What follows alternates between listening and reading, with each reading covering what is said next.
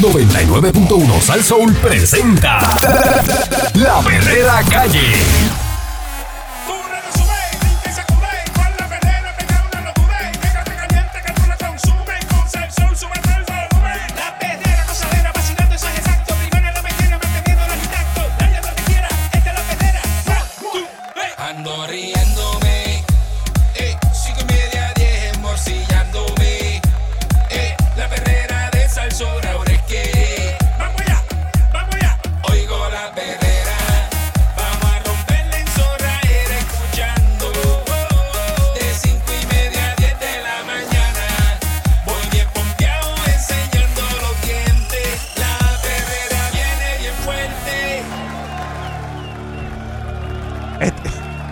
Estás escuchando la perrera de Salso para todo Puerto Rico.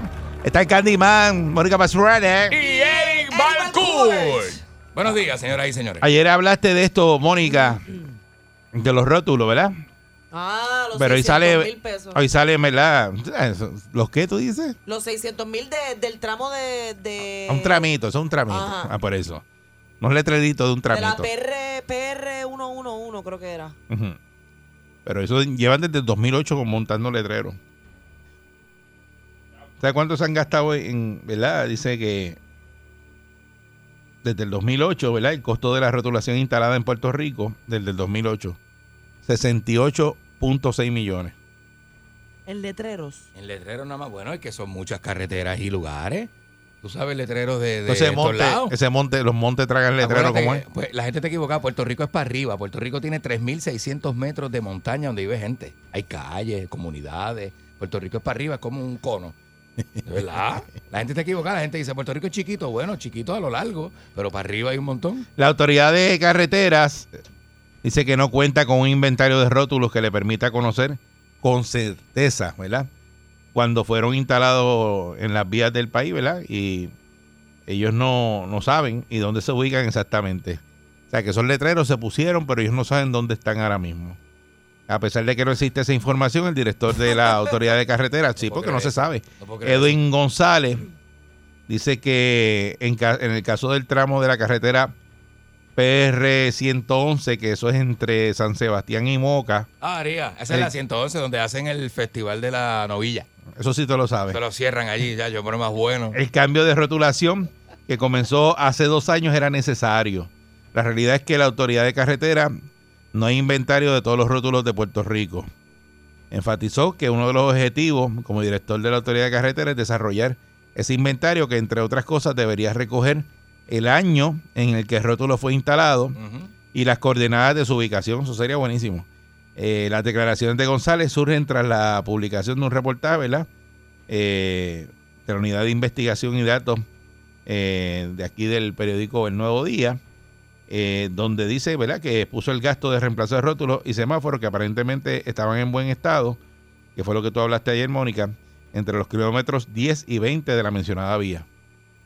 Que era un letrero que estaban bien y lo sacaron y pusieron otros nuevos, que fue lo que tú dijiste ayer. Es que por eso están gastando, yo creo que chavo innecesario porque no todos los letreros de la Por eso, pero, están mal. pero a lo que yo voy, si tú no sabes el inventario y no sabes el letrero, pues tú lo mandas a hacer. Cómpralo, loco, porque los chavos no son tuyos. No, son no, no lo mandas a hacer porque dice, mira, hace falta esos dale. letreros todavía como no sabes si los pusieron o no. Porque ese es el problema. No se sabe si se reemplazaron o no. Pero qué feo. Porque no ellos tener, no lo saben. No tener constancia de lo que se hace, del trabajo hecho y del inventario, mano.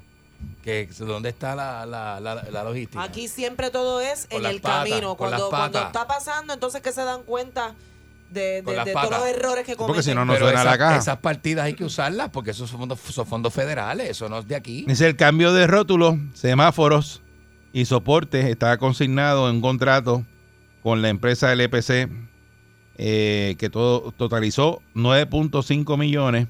Incluyó también otras tareas como asfalto, trabajos de puente. La, la autoridad de carreteras asegura que el pago de los rótulos fue de 231.380. Imágenes publicadas por el Departamento de Transportación y Obras Públicas, DITOP, evidencian que en el verano del 2018 había trabajo activo de rotulación en la PR 111.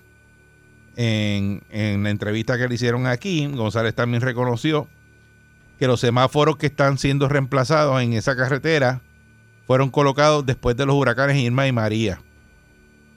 Ah, que son semáforos nuevos. Eh, en su mayoría. Porque si los pusieron después del huracán, son nuevos, ¿verdad? Ajá. Dice que, y que están dentro de su vida útil.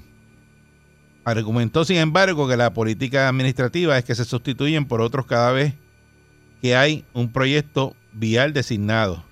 O sea, que ponen semáforos nuevos y cuando van a bregar en la carretera vuelven e instalan más semáforos nuevos. Mira. Eso es lo que dice aquí. Ay, Dicen los qué- proyectos de carretera, los semáforos se- que se colocan son todos nuevos. Y el de Departamento de Transportación, si tienen las brigadas que van y los reemplazan. Por estándares federales, en los proyectos de construcción de la Autoridad de Carretera, no sería posible colocar un poste o brazo nuevo y utilizar el semáforo que ya estaba colocado. Como parte de los trabajos de la PR-111, se adquirieron 52 semáforos en cuanto a los nuevos postes, dijo que eh, eran necesarios por motivos de seguridad. Los semáforos que están cambiando están sostenidos en cable, se están cambiando por los postes por la experiencia de Irma y María. Lo que se busca es evitar, ¿verdad? Explicó que el semáforo se desprende y se convierta en un proyectil. Chacho. Aunque sí, ese semáforo se reemplazó porque se perdió luego de Irma y María, está en el cable. Pero ese semáforo que se quita, no se desperdicia, se le da al Departamento ¿verdad? De, de Transportación y Obras Públicas Mm. para que los utilice en otro lugar, que hay muchísima necesidad alrededor de Puerto Rico. Ustedes saben que aquí hay una escasez de semáforos, que hay un montón de sitios que, que todavía no hay semáforos. Eso es verdad. Eso es así. En cuanto a los rótulos de la PR-111, explicó que el reemplazo obedece a varias razones, entre ellas la necesidad de cumplir con los requisitos federales, eh, ¿verdad? Eh, para la clasificación del National Highway System y la experiencia en los ciclones del 2017. A modo de ejemplo, dijo que ha habido cambios en cuanto al tamaño del rótulo y la letra, mientras que la zapata del letrero se rediseñó para una mayor resistencia y durabilidad. Dice, se cambian para que tengan la reflectividad necesaria en refer- referencia a la visibilidad de los rótulos en la noche. Eh, sobre las barras que sostienen las señales, argumentó que las colocan ahora deben cumplir con un elemento de seguridad, de modo que si son impactadas por un vehículo en movimiento, se desprendan sin convertirse en un objeto que pueda causar un daño mayor a las personas involucradas en un accidente. Vaya. O sea, que la hacen más resistente para el huracán, pero entonces a la misma vez también que si un carro le da un cantazo Ahí se desprenden. Perdí, ahí me perdí, completamente me perdí, porque si se desprenden, se desprenden. Si son sólidas, son sólidas. Eh, ahí me cogiste y me, me, Candy, me ¿qué cogiste, es ese co- ahí me cogiste y me lo espetaste, de verdad. Si se desprende, se desprende. Ajá. Si son sólidas, son sólidas. ¿No entendiste la explicación? Eh, más claro no canta un gallo.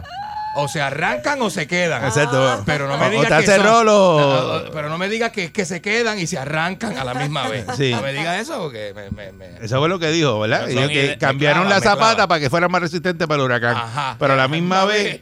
Esas barras que sostienen las señales, me imagino yo que la barra es la que se parte y la zapata se queda. Bueno, diría. Pero si viene, si la barra se parte, cuando venga el huracán se va a partir la a barra igual. Bajando la salida de tu casa hay una barra que está torcida, Eric, Ah, sí. de, de- de Sí. Mari- María la, la torció. Ujú. O sea, eso es una barra de, de ¿verdad? Eso es galvanizado, eso. Sí. Eso lo cogió, lo torció así y lo bochó para Y atrás. ahí mismo está. Una cosa, eso fue el viento. Una cosa terrible, terrible. Dice que los fondos federales se están utilizando, ¿verdad? Juiciosamente, donde tienen que hacerlo. Ujú. Dice que el titular defendió, ¿verdad? Las razones para el cambio de rótulos en la 111. Chacho. Eh, dice que al cierre de esta edición no fue integrado el estudio, integrado, eh, entregado el estudio de inspección de esa vía para previo a la reconstrucción y los detalles en torno a los requisitos federales que no se cumplían. Este, le cuestionaron los costos del contrato a esta compañía que es el EPC y dice que aumentaron de 8.2 millones la oferta por la cual ganó una subasta formal por el costo más bajo a 9.5 millones. Ese, que, ese cambio eh, se debió a órdenes de compra durante el desarrollo del proyecto, incluida en la remoción de dos puentes modulares y la colocación de puentes permanentes. Así que ese es un elemento que estamos constantemente trabajando para atenderlo. La Junta de Control Fiscal también lo está monitoreando para bajar, no tan solo la parte de la obra que salga más cara por un cambio de orden, sino que el tiempo en que se ejecuta la obra sea el indicado. y que se haga en el menor, el menor cambio posible. Mucha gente está criticando esto de la rotulación, de lo que se está gastando cuando las carreteras en Puerto Rico y que están en baratas. Que por qué no cogen esos chavos en vez de poner letreros, este, Las carreteras, meterle mano a las carreteras. Las carreteras. Yo he visto unas carreteritas estos días que, chacho, están tremendas de verdad. Pero que también los letreros hacen falta, porque a veces uno va por la carretera por ahí y con todos esos letreros que se volaron de- del huracán, si tú vas a un sitio que tú no pasas todo el tiempo, no vas. Te No, si tú vas en GPS y te dice que la salida 30 y tú no tienes el letrero de la salida 30, te vas a pasar. Pero te pierdes. Seguro, seguro. Te pierdes y, y te metes por donde no es. Así mismo es. Así que se faltan los dos. Eso El los, le- asfalto los letreros son los importantes. letreros. Los letreros son importantes porque una- la gente piensa que los letreros, ¿verdad? Eh, no se utilizan, pero si usted va por un área, por ejemplo, en área rural, que usted pasa por ahí todo el tiempo. Pero yo cuando voy para allá arriba, tengo que estar área mirando. rural no hacen falta. porque En área rural te dicen, ¿dónde está el taller? Nah, que está el palo ah, de jobo. A la izquierda, Ah, hacen coge falta. por ahí. y- y- Hacen falta, hacen No, falta, no, porque yo estuve ahora chiste, por el área del rincón. Sí, no, es Y broma, es entonces broma. esos cambios de carretera son muy importantes porque dicen, tengo que estar en la 115, que voy por ahí para abajo, y la 115, de momento tú dices, aquí cambio. Aquí cambió. Esto no es, esta con, no con, es. con, qué sé yo, Pues con, tengo- con- es para acá. con 413, con Pero el letrero está ahí. Si no está el letrero, ajá. Y si usted no tiene, ¿verdad? Eh, eh, sistema de GPS. Y eso, pues te pierdes, te quedas perdido en el Ah, monte. Peor, peor todavía. Perdido en el monte porque no sabe para dónde va. Así mismo es. Ahí, así que ahí faltan, eh, los letreros hacen falta. De que hayan letreros nuevos, que vuelvan y los pongan, está brutal. Y que haya semáforos nuevos Eso sí, Que había eso escasez de semáforos. Y esos semáforos, cuando hacen el proyecto de ponerle el brazo del semáforo, vuelven y ponen semáforos nuevos. Y ellos dicen que esos semáforos los reciclan y los ponen en otro lado que hace falta. Ah, yo no sé. Eso yo no lo sé. Ah, y una escena. Esa parte yo no la sé. No, no, yo Pero ellos cogen y ponen el brazo y ponen el semáforo nuevo de paquete. Y entonces el esos que estaban buenos y los quitan para ponerle otros. Eso es lo que dicen, que los reciclan. Eh, Y los Pero- ponen en otro lado que hace falta. Ah, bueno. Eso no lo sabemos, pero si es así, Sí, eso porque- es que hay un por lo menos le sacan provecho. bueno No, no, ahí. es que dicen que los federales dicen que hay que poner el brazo nuevo y con semáforos nuevos. Igual que cuando van a poner la- el letrero, hay que hacerlo con la zapata esa nueva, que sea resistente a huracán, pero que a la misma vez un carro le dé un cantazo se parte. eso no lo entendemos mucho, pero está Pero bien. eso, pero son Pero millones, ahí, pero pero, es parte pero de- sabe que son millones de pesos que se están gastando en millo- eso. par de millones largos. Son millones largos lo que se va ahí. Y si la carretera está barata, pero tiene, por ejemplo, la, la 65 Infantería que está en canto. Ay, muchachos. Pero si tiene letreros nuevos y semáforos nuevos, tú te sientes bien. En vez de esa, esa Aunque tengas que esquivar la- los En vez de 6539910. arreglar exacto la, la- Eh, 6539910. ¿Usted cree que hay algo raro aquí en esto de los letreros o esto está normal? Te está lo- arreglando claro. lo escucha normal. ¿Te parece claro? Y, y no, y dígame, de, diferentes áreas de Puerto Rico, de esa misma 111, este, que yo no paso por ahí, pero, ¿verdad? Eh, los que estén en esa área ahí, Sí, sí, sí. si la pusieron bien brava la 111. No, eso está Y brutal, como estaba brutal. antes y como está ahora, con el arreglo que hicieron ahí, con los millones de pesos que le metieron a, a los letreros y a los semáforos. Sí, porque eso, es- eso duro, importante. Se supone Bien que duro. parezca la carretera de llegar a Disney. Sí, tú sabes que la Bueno. Piñero, la Piñero abajo, de- yo no sé cómo decirte esa salida, esa salida que La sale a la farmacia ahí, este, que tú vas por el expreso y bajas y caes en la Piñero Ajá, como si ajá. fueras para la, para el puente. Sí. Ajá, exacto, exacto. ¿Sabes que eso antes ahí había una luz? Ajá. Eh, cuando vino el huracán, se fue la luz que había ahí, La de la farmacia, de la farmacia. Que tú cruzabas para allá, para la César González que está al otro lado. Sí, este, la César González, la que está al otro lado. ¿Verdad? Y la luz está- Dómenes. la y- luz y la- y la ahí. No, le pusieron una valla. Le pusieron una valla. Le eso y lo pusieron una dejaron. valla y no ahora, puedes cruzar. ahora si tú bajas por ahí y quieres cruzar para allá, para la César González, tienes que dar la vuelta por la Muñoz Rivera y volver y bajar y O, salir me- por o- otro lado. o meterte para University Garden y virar en U. Pero en la luz de la farmacia pa' otra. cruzar la. Piñero para Ajá. César González. Pero es que una nunca, loquera, nunca una se ha podido, Eric, porque yo transito por ahí todo el tiempo y tú y no se podía hacer una Sí. izquierda ahí, ¿no? No, no, es no, tú no sabes dónde es. Digo, Es bajando del claro, expreso. La, Es- está- Sí. Exacto, que está el chopicito. O sea, antes tú cruzas. paso por ahí todo Sí, yo cruzaba por ahí porque yo, yo iba mucho ahí. Pero viste que cerraron para virar para la Es- izquierda. había una para allá luz. para la entonces tienes que meter a la urbanización y Eso es- caer en Virar la en luz la- para para poder cruzar. frente. Pero eso es después de María.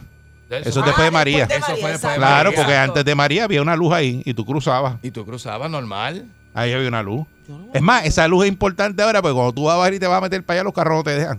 La única luz que está es la de la César González, pero en la Dom, Eh. en la Piñero no hay luz. Que yo nunca entendí que, y dejaron esas vallas, lo que hay unas vallas de esas la- movibles ahí puestas y ya. Y las luces del, del, de la farmacia, ahí fue que me chocaron, que me dio, alguien me dio paso, el otro no me dio paso y cruzaron a Por lo eso loco. mismo, por eso Por mismo. eso Porque mismo. esa luz Por eso siempre, casi siempre está intermitente, la luz de la farmacia. Ajá. Porque nunca la porque tienen- nunca la Porque arreglaron. no la arreglaron, exacto. Eso Buen es día, Perrera. Problema, muchacha. Buen día, la neverita. ¡Ay, Verita! Verita. Mira, mira ese negocito y va a vender como 10 mil pesos. Era, era, era, era.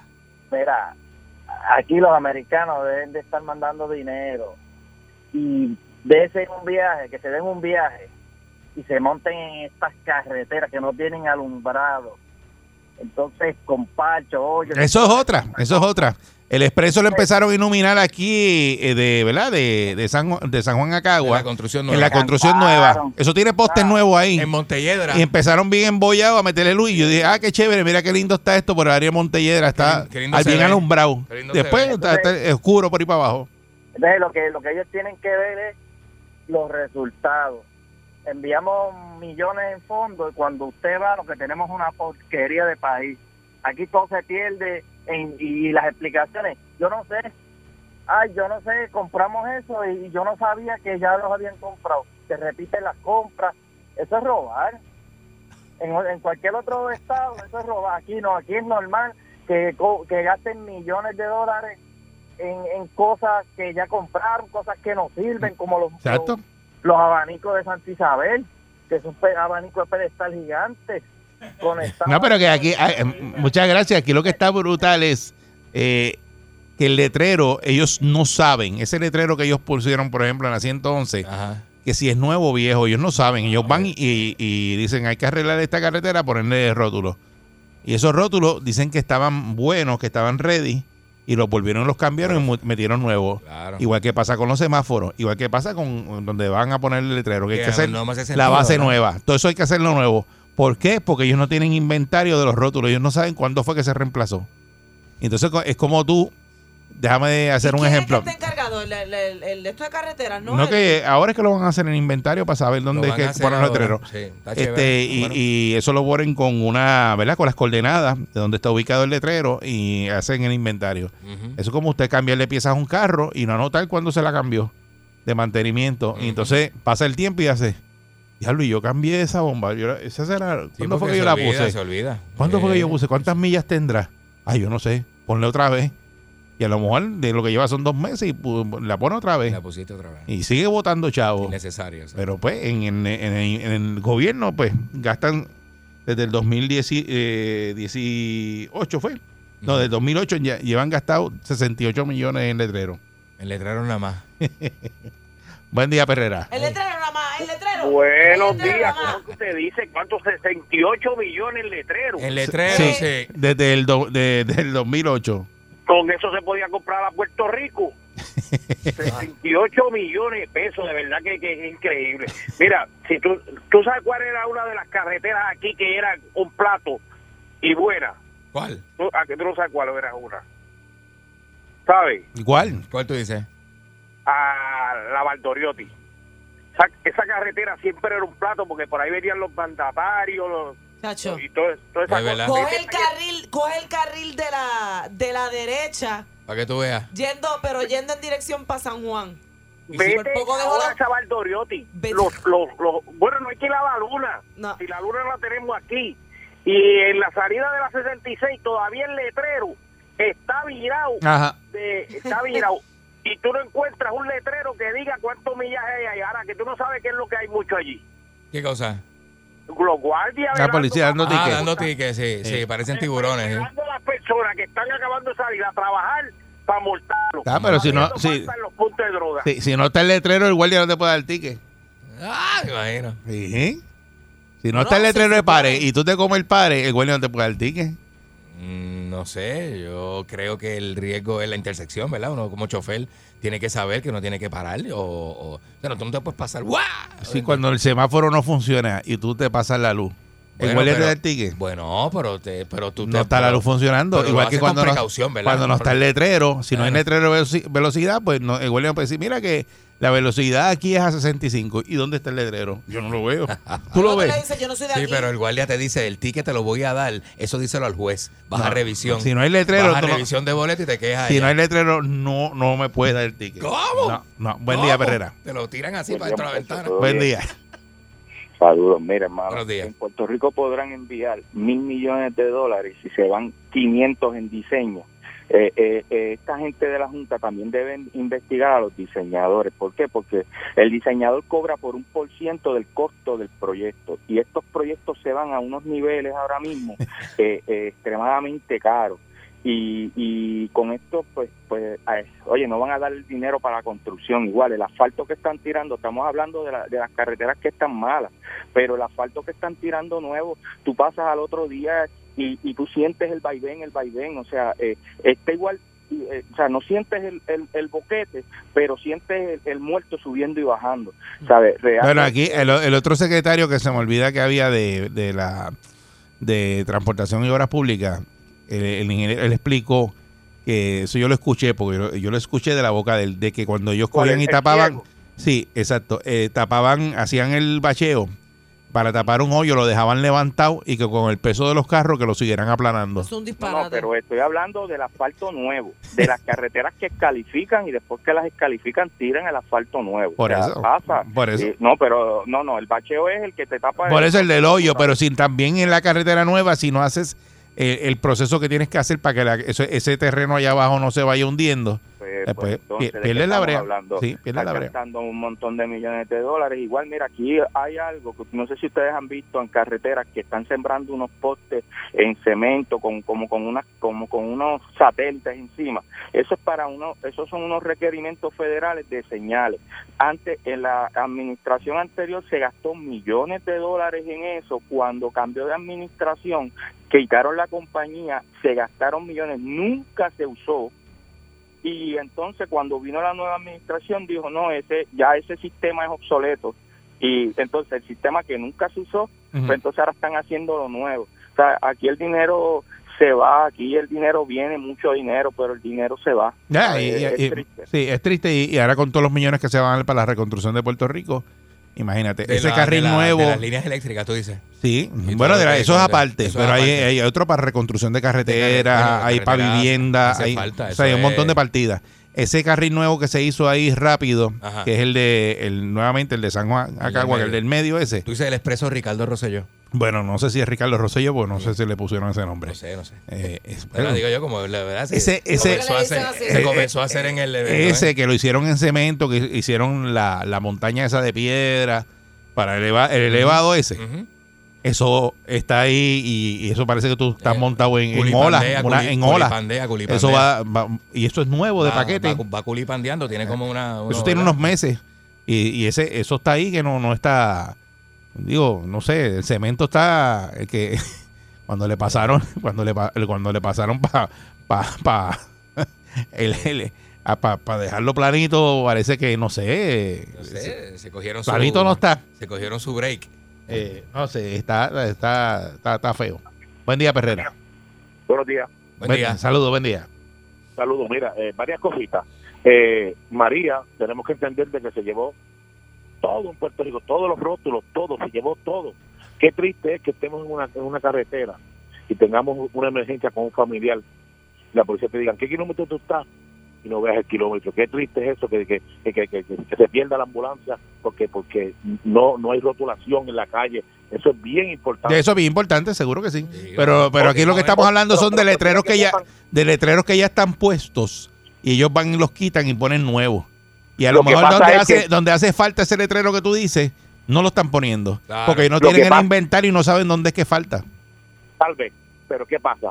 Que eh, de, como todo eso es Federal Highway, Federal Highway dice, no, yo no sé quién instaló ese, si cumple o no cumple. Este que yo te voy a instalar, yo te aseguro que va a cumplir. ¿Me entiendes? Sí, porque eso lo remodelan cada cierto tiempo y hay unas directrices ahí de cómo Ot- utilizar esos sí, fondos porque- también. Eso Sí. es así. Otra cosa, lo de las bases de los semáforos. Ustedes saben que María le volteó esas bases completas porque eran lisas. Son lisas. Las volteó completa con todo y semáforo. No las arrancó, las volteó completa. Pues ahora las bases, el Federal Highway este, trae un diseño de una base que, que ahora tiene 4 pulgadas en, en, en, en- en el centro y vuelve lisa, 4 pulgadas como una base, como una base corrugada, Ah. para que, para que la, la, la base se amarre, eh, a- la pieza se amarre a esa base y, y, y, y hay- haya menos pérdidas en los huracanes. Bueno, sea, el highway está, está haciendo este, el trabajo que tiene que hacer y realmente el dinero no es de aquí, el dinero es de ellos. Pero ellos se aseguran de que esto tiene que estar como yo quiero. Si no, no te pagan. Y que, y que pongan los semáforos donde hacen falta también, ¿verdad? Porque eso es otra. Eh, Claro, lo que pasa es que hay semáforos que los tienen en, en cables. Pues ellos vienen y te lo ponen en postes. Que eso lo van a eliminar completo. Todos esos de cable se van a eliminar. sí. Correcto. Ya por mi casa los cambiaron todos ahora a Eso brazo. de cable es un peligro. Federal, Federal Highway viene con todo el con, con- con todo el peso de la ley, con todas las con todas las especificaciones de OSHA. Este, ellos ellos traen, sabe, ellos, ellos ellos quieren que Puerto Rico luzca mejor. Ten- Tenemos suerte, tenemos suerte con eso, pero pero a veces pues tenemos que, que tener cuidado con lo que con lo que decimos, porque de- que- y qué raro que no hayan llamado a este ingeniero, tanto ingeniero que tiene este país que trabaja en carreteras, eh, tanto empleados de carreteras llamen para que puedan informar al- a, la- a la- No, pero yo lo leí, todo eso que tú estás diciendo, yo lo leí ahorita y lo hablamos al aire. Espérate, si ingeniero... dimos la información como es. Lo que pasa es que aquí lo que se está hablando es que ellos no tienen inventario de los letreros. Eso, ese- eso es lo que es el reportaje y de que se están cambiando esos semáforos eh, que los acaban de poner, que son nuevos, y ponen otra vez semáforos nuevos. Y, y, pues y hay un gasto ahí y, y a lo mejor en carreteras que son importantes no lo están haciendo. Y las carreteras Correcto. y lo otro es que las la carreteras bitácora, la bitácora, la bitácora. y, las carreteras que están es baratas la pues, y las carreteras que están es baratas pero aquí no se hace inventario de nada tú sabes que aquí eso es Lo que pasa es que tampoco podemos comparar el costo del asfalto, que es altísimo, con rótulos de aluminio. Sí pero que, que que, que- hace pasa que son 60 y pico millones, pero la isla está barata completa. bueno pero hay, que- hay, hay, hay, En hay- cuanto a las hay- carreteras, hay que ver porque las carreteras hay que darle mantenimiento y hacerlo bien Por también porque por- porque por las supuesto, carreteras van y hacen el mantenimiento y a, lo- a, la- a las tres semanas está otra vez el hoyo ahí Sí. entonces está- hay algo eso es chavo dinero muchas gracias es dinero perdido Vayan al sector el 5 en Coupé y cojan la marginal de la 65 y métanse por ahí. por eso está eso baratado Está bien lindo ahí. Es baratado. Ey. Pero es baratado es baratado No, es baratado, es no se puede baratado, andar en carro en este país hay que andar en en, carro. en 4x4 Y sin yo hacer soy- pillar Y yo soy de las que voy esquivando boquetes, pero siempre uno coge uno. Sí. Y soy de las que. ¡Najayo, pártale! Desde que, yo, desde que yo te dije cuánto vale una goma de esa guagua, Ya está. es que anda con dolor de... Con, Ella se para, ¿Qué? se para. con- sí, pues sí. Nacho, voy esquivando. A Chichón una goma de esa, ya tú sabes. No. Así que vamos a ver dónde es que ponen los letreros y ponen los letreros donde hacen falta y, y lo hacen, ¿verdad? Prontamente porque hacen falta. hace- Un sitio sin letrero, imagínate. Es una necesidad. mira. Esta es la perrera de Salsol. ¡Vamos allá! Yo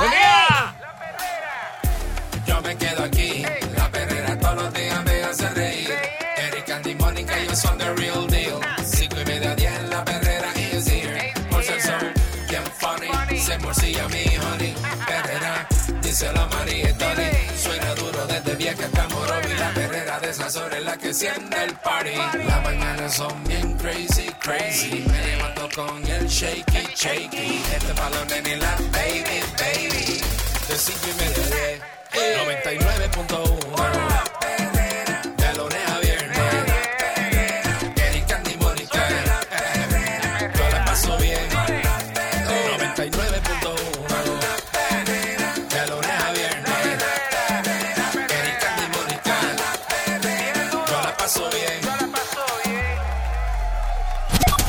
es la doctora más experimentada en psicología. Hacer, aguántalo ahí. Yo soy una experta en psicología, sociología, radiología, salserología, yautía, sandía, su tía y la mía. En conclusión, hay que medicarlos, caballero. La doctora Viviana Garza en la perrera de Salsoul.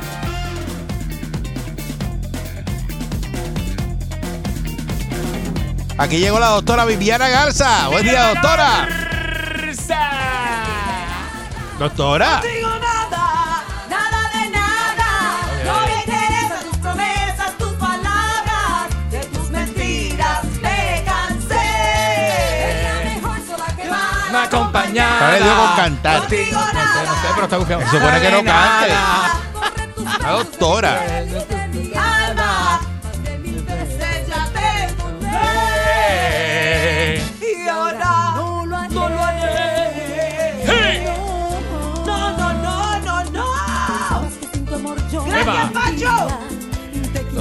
Doctora. Doctora, que usted hace está- cantando. Está hoy, pero. Se supone que entre aquí encendida. en otra nota, que no entre en así candela. cantando. Buenos días, buenos días, buenos días. Saltamos un tiro hermosinos. ¡Ja!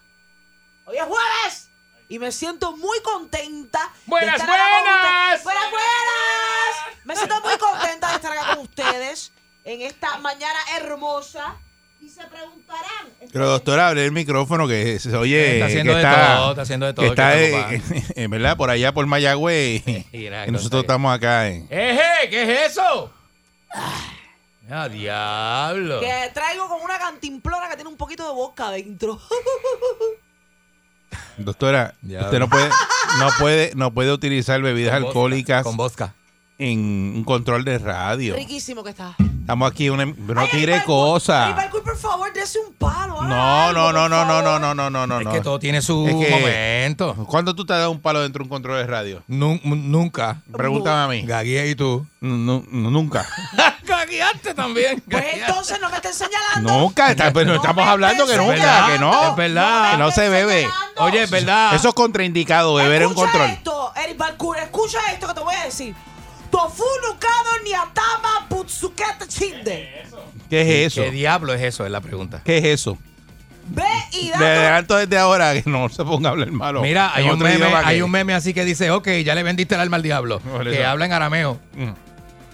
Tofu nukado ni atama butsukete chinde. Eso es japonés para vete y date un cantazo en la cabeza con la esquina de un tofu y muérete.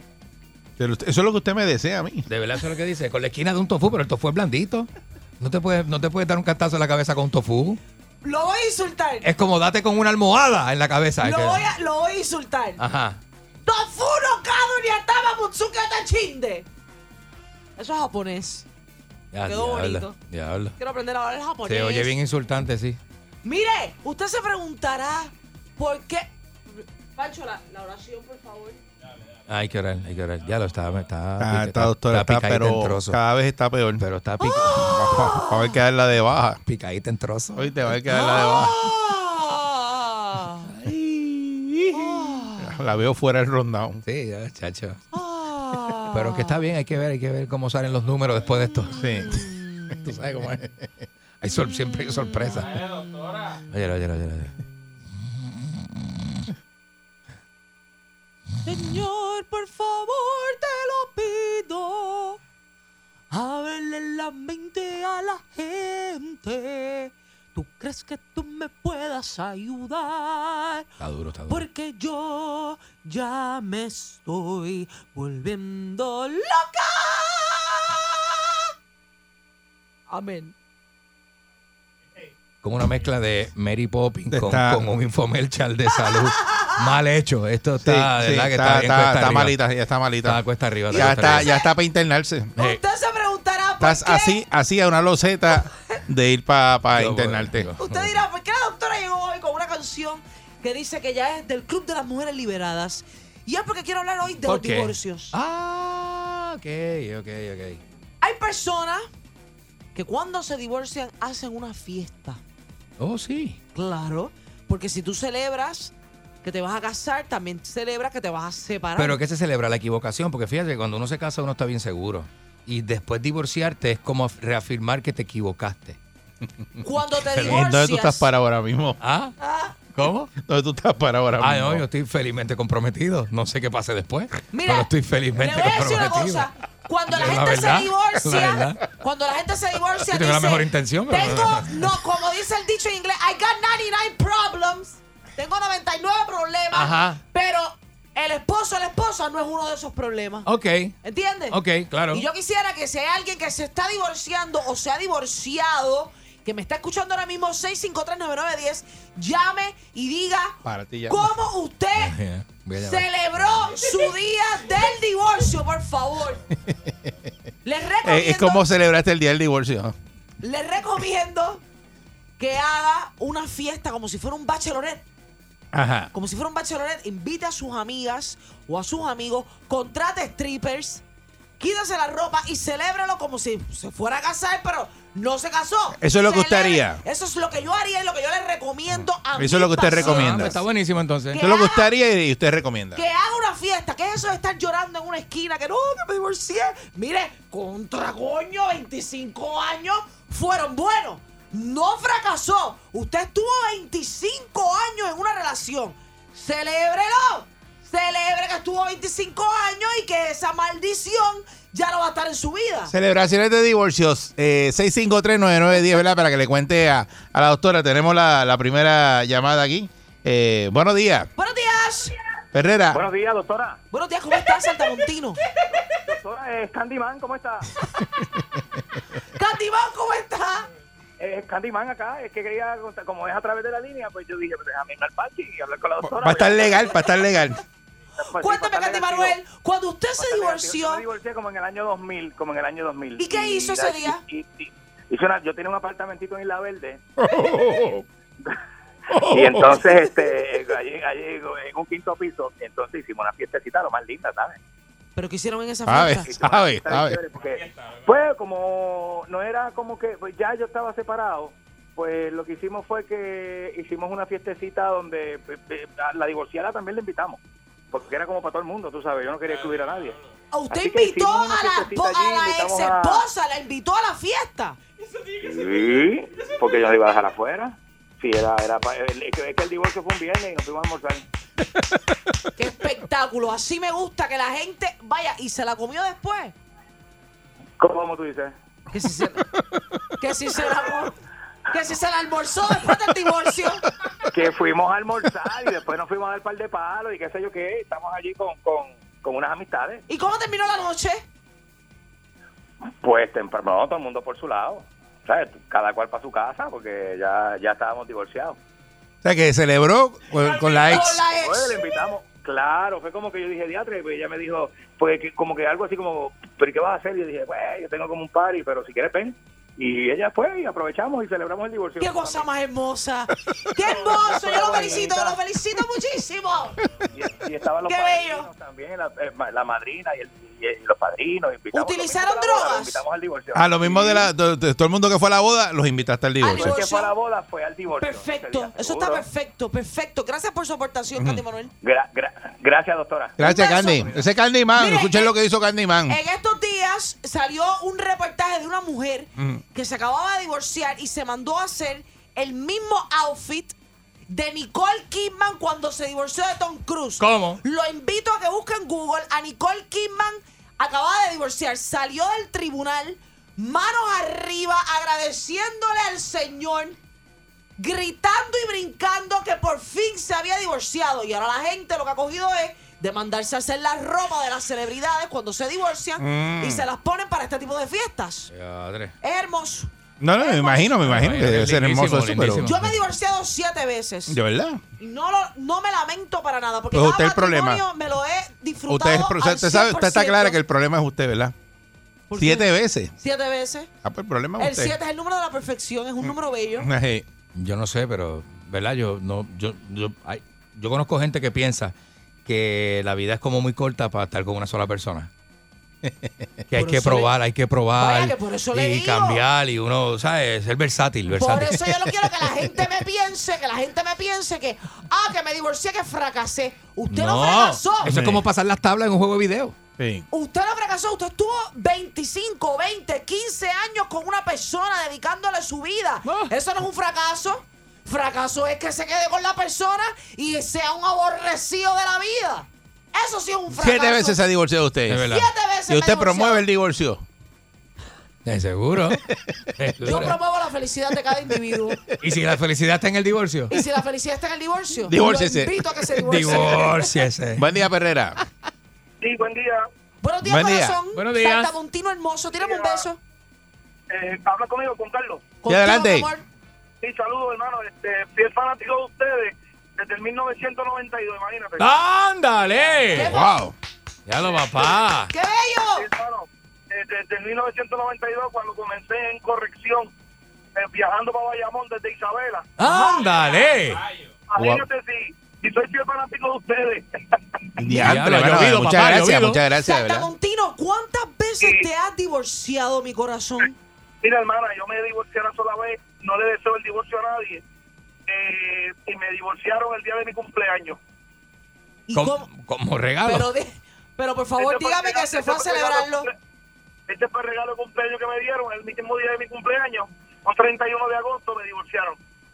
Ah, bueno. Y usted no se fue a celebrarlo, por favor. Después de 22, después de 22 años de casado, Ajá. eh, vuelvo y repito, no le deseo esto a nadie, independientemente yo haya sido el que solicité el divorcio, este, se le acera muchas cosas, incluyendo los hijos, la familia. Fue triste, fue triste. Claro que sí, Ah, en el caso de él fue triste. Claro. Claro que caso- sí, mi él- amor, él tuvo pero un divorcio triste. Pero sabes una cosa, corazón, que cuando la felicidad no está presente en el matrimonio, es peor para los hijos que usted esté ahí aborrecido y amargado porque se siente la fricción.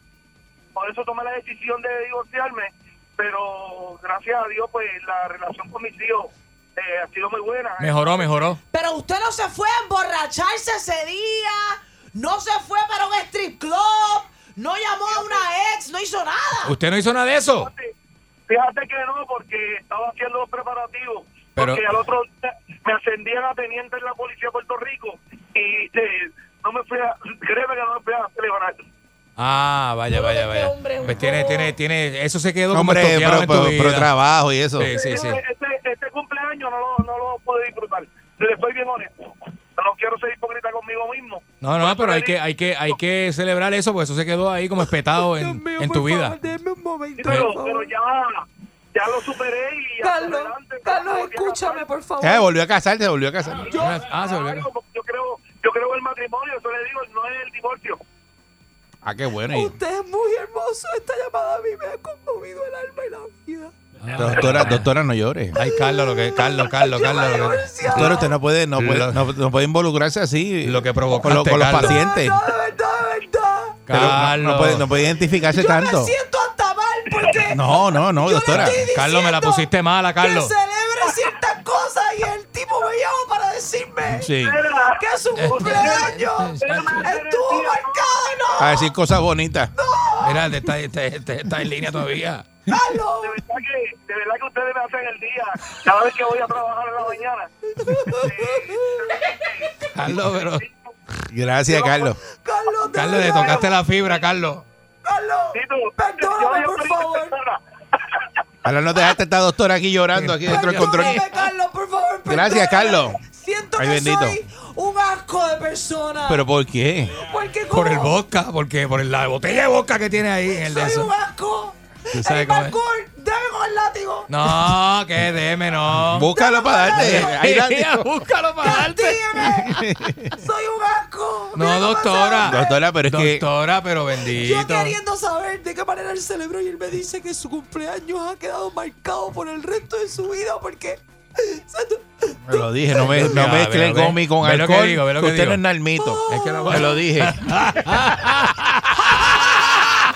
Era. ¡Esta es la perrera! ¡Era Nalmita! Bien contento. En el carro me brincando en el asiento y me saca la sanduna que llevo por dentro. A mí me gusta qué cosa buena. Me olvido del tapón y todos mis problemas. Me levanta pura carcajada y el día lo comienzo bien relajada. Erika de Mónica en la perrera. Cinco y media diez yo lo escucho aquí.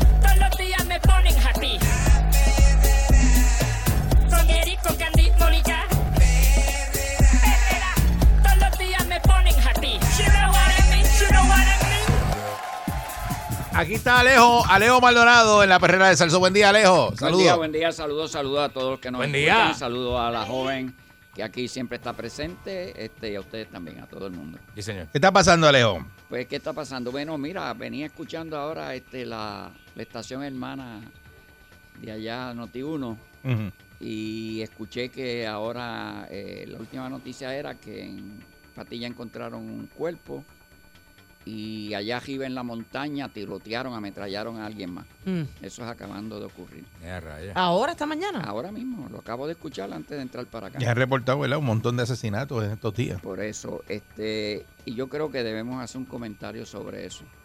Este, hemos, como tú dices, un montón de muertes Demasiado. violentas. Estamos viendo tirado en la cajetera todos los días gente asesinada dentro de vehículos, Quieren encontrar un cuerpo casas. calcinado, ¿verdad? cuerpos calcinados, este, Por Naranjito fue que- el de- ajá, por, por esa área. por allá arriba. Entonces uno dice, este, pues están ocurriendo muertes. Lo triste de esto es que cuando sale la noticia la gente las escucha como si escuchara el informe del tiempo. Se han acostumbrado. En Puerto Rico, como yo dije, se han acostumbrado a la muerte. Y eso es bien malo. Miren, yo les cuento, yo cuando les digo aquí cosas es porque yo he tenido la experiencia y yo me acostumbré a la muerte. Y eso es malo, créanme. Yo recuerdo que venía un venía un, una avioneta de, de, la, de las vírgenes, cuatro ciudadanos este, cubanos que tenían mueblería en Puerto Rico y allá, y daban un viajecito en, el avión, en la avioneta que tenían, atendían las mueblerías y viraban por la tarde. Cuando viraban había un mal tiempo, se perdió el camino al aeropuerto, no lo veían, y estaban volando, dando vueltas entre Gurabo y, y Juncos. Anda. Ellos dijeron que no veían la pista ni nada. En uno dice, sí, mírala allá abajo. Y lo que estaban viendo era la cajetera. Vaya. Este, bajan y cuando van bajando hay una loma que hay ahí cuando usted va para Junco y le dieron al mismo tope de la loma un flamboyán que había, la avioneta. Anda. A esa velocidad que le dio esa avioneta, pues se desintegró. Yo recuerdo que la, uno de los motores cayó en una porqueriza que estaba como a mil y pico de metros más abajo, uno de los motores. Y, y era interesante que este, partículas de, de los cuerpos guindando de árbol y todo. Ya. Bueno, era una escena este, fea. A mí me tocó esa, esa atender ese caso. Me acuerdo que estaban haciendo el Expreso las Américas, el de allá. Y yo lo utilicé esa vez. Lo cogí todo el Expreso las Américas, no lo habían abierto todavía, ya lo habían terminado. Pues cuando llegué vi que la escena era una escena muy amplia. Y esto, eh, bregué en la academia de, de la policía. Habían 500 cadetes y me los prestaron todos. Hicimos una línea que cogía todo el llano y la loma para ir recogiendo y marcando las partículas que habían del avión y de, y de los cuerpos. Y aquello nos cogió desde la mañana a las 7 de la mañana hasta cerca de las 5 de la tarde. Como a las 2 de la tarde todo el mundo estaba hambriento. Y el grupo de agentes que estábamos allí, este uno dijo, mira, este, está hablando con aquella señora, nos vende dos gallinas. Y ella, eh, pero ¿cómo? Pues hay que poner un dólar cada uno. Yo saqué y di, el dólar que había que poner para el cejucho comprar dos gallinas, ya nos iba a hacer un sopón, la señora de allí. Este, y cuando yo di el dólar, yo no pensé en que estaba dando un dólar ni que me iba con un plato de sopón. Yo lo que pensaba era, ¿y cómo esta gente se va a comer este sopón con esas dos lonas que tenemos ahí llenas de canto de gente? Es a raya. de pedazos de cuerpos humanos. Este, había llovido y, y créame, la escena era de película. De ver pedazos de cadáveres mojados, llenos de fango, de pasto. Eh, era bien feo. Y miren, hicieron el sopón y nos dieron el sopón. Yo me acuerdo que ella usó hasta ditas que tenía de higüera. Ditas de sí. se le acabaron los platos que tenía. Los platos, sí. Y, y nos dio... Esta generación, digo, este Alejo, hay mucha gente que no conoce, que no conoce lo que es eso. Se usaba, se usaba Ajá, mucho. Se usaba mucho. Ella nos mira porque no sabe ni lo que es eso. Sí, no, No. este, Mónica no sabe lo que es eso, Mónica por no ejemplo. sabe lo que es eso. Ajá. Este, Mónica, eso cogen las higueras, Ajá. todos los palos de higuera son bellos. Tú coges esas higueras, las pones que, que sequen, Que se las sequen. cortas, le sacas todo de adentro, las limpia bien limpiecita, las pule y con eso Queda se como un platito. Como un plato. quedan platos, Duro, hacen plato bowls, duro. Eso es taíno, bowls, eso lo usaban los platos, Los, los taínos cucharas. usaban eso, los platos de los taínos. Dile eso y ya, ya Pero sabes. taíno Porque hasta le- los otros días. porque lo o sea, estudió. Alejo lo usaba, o sea, y mi familia también. Y eran bien chéveres. Pues yo recuerdo que estábamos todos comiéndonos el sopón aquel delante de aquellos cantos de lona que teníamos, llenos de pedazos de cuerpo humano. Y yo creo que de ese día en adelante fue que yo me acostumbré a ver la muerte. Yo vi cientos, por no decir miles, de cadáveres. Fui a tantas escenas y ya yo llegaba a las escenas y, y para mí era pues, ver un cadáver, bregar con él, porque nosotros nos bregamos con los cadáveres en ese tiempo. El ser humano tiene cierta plasticidad, ¿verdad? Que se acostumbra, Se a las condiciones que sean. Y uno, ¿verdad? Bueno, Con el pasar de los años se insensibiliza, ¿verdad? Se insensibiliza a uno. Y ese es el punto. Que después uno llegaba y cuando a uno le... Que yo creo que si no llegas a eso, no puedes hacer puedes ese trabajar, trabajo. No. Lo mismo le pasa a investigadores forenses. Y los médicos, a eh, todos, Médicos, este, cirujanos y otras profesiones que tienen que ver con que eso. tienen que aprender. Mire, cuando nosotros fuimos, que estábamos entrenando, los entrenamientos antes era bien, bien amplio de los investigadores. Y, y la parte que teníamos de medicina forense, teníamos que ir a medicina forense. De hecho, las clases nos las daba un patólogo. Y a ver las autopsias. Y yo recuerdo que fuimos el grupo que estábamos, éramos treinta y pico, y jodíamos la mesa con el cadáver. Era un cadáver que le habían dado una herida punzocortante debajo del lado izquierdo del, del tórax y le había perforado el corazón sin lugar a duda y lo había matado. Y cuando el patólogo nos está hablando, que era el doctor Criado, y él coge el bisturí en la mano y dice, esta es la clásica incisión en Y. Y dio aquellos tres tajos con una velocidad, así, y abrió, que aquello se abrió. Y yo recuerdo que había un compañero, que yo no voy a decir el nombre de él, pero el apellido era Peyot, para no decirle el nombre, de allá de por, por el oeste. Y Peyot se mareó y cayó al piso. Sí, sí, hay gente que cae al piso por un poquito de sangre, imagínese Cuando usted. vio que aquella piel se abrió y cayó al piso. Pues entonces, ¿qué ocurrió? Ya sabíamos que ese no podía trabajar nunca en homicidio. Ajá. Y lo pusimos a trabajar con fraude y falsificación, que era el problema. Pero uno se acostumbra a ver la muerte. Yo nunca me acostumbré a que mataran gente, pero me acostumbré a ver la muerte. Y yo llegaba a los sitios y bregaba con un cadáver, estaba con él y mandaba buscar un refresco y me tomaba el refresco. Mientras bregaba con el cadáver, me comía un candy bar que me lo llevaba, una galletita, me sentaba para el lado con el cadáver y yo comiéndome la galletita. Y eso lo ha pasado a Puerto Rico. El problema es que yo nunca me acostumbré a que mataran gente. Y en Puerto Rico se han acostumbrado a los muertos y se han acostumbrado a que maten gente. Y ese es el problema que tenemos. Con eso que ocurre, que no hay presión sobre el gobierno para que bregue con el problema que tienen de violencia en Puerto Rico. Y el gobierno lo sabe. De hecho, yo he visto gente en televisión dando noticias de muertos sonriéndose. O sea, que ellos le dicen, tienes que tener una, una, una imagen de sonrisa. Pues yo los he visto dando noticias Sí. de que asesinaron a uno a dos y ellos sonriéndose mientras dan la noticia. Yo nunca he entendido eso, pero sí lo he visto también. Eh, cosa tremenda, esa es la realidad. Entonces uno que dice, bueno, ¿qué pasa? Pues miren, el gobierno tiene unos problemas grandes en Puerto Rico. El principal es el de la pandemia. Este, segundo puede estar uno de dos. El crimen violento en Puerto Rico o el problema de energía eléctrica. Yo diría que uno de esos dos. Y el gobierno no es bobo. Quizá uno ve cosas que otra gente no ve, pues uno quizá tiene un poco más de maldad que la demás gente. Pero yo no he escuchado a nadie, de los que yo escucho, yo no escucho a todo el mundo, pero de los que yo escucho, yo no he escuchado a nadie viendo que la nueva orden que empezó hoy, ejecutiva, podría tener algo que ver con eso. Porque miren, Con los asesinatos. con los asesinatos, ¿ves? Esa, Para que esa se es la impresión. recojan, para que se recojan temprano. Seguro, si ustedes vieran cuando esto comenzó, este tranquete comenzó, en Puerto Rico bajaron las muertes violentas y los actos violentos bárbaramente. Y miren, la gente que está sentada allá arriba está pendiente a todos esos detallitos. Y cuando ven la oportunidad, si el gobierno dice voy a trancar el país porque hay mucha violencia, se le cae el gobierno al que esté. Pero si el gobierno dice lo voy a trancar, se lo traga porque hay mucha violencia y se lo traga por el COVID y lo dice lo del COVID, la gente se lo cree. Para mí el tranquete ese de 12 de la noche a 5 de la mañana tiene mucho que ver con el problema de violencia que estamos viviendo. en Digo, no es lockdown, porque puedes estar en la calle. Lo que decir, los negocios no, Por eso no, pueden los abrir. negocios o sea, no pueden abrir, eh, ¿verdad? Pueden eh, ahí, o sea, eh, ve- vender bebidas alcohólicas no se va a poder. Por eso, pero como hay menos gente en la calle, pues Mm. las pocas patrullas que hay de policía pueden tener más atención en la gente que está corriendo.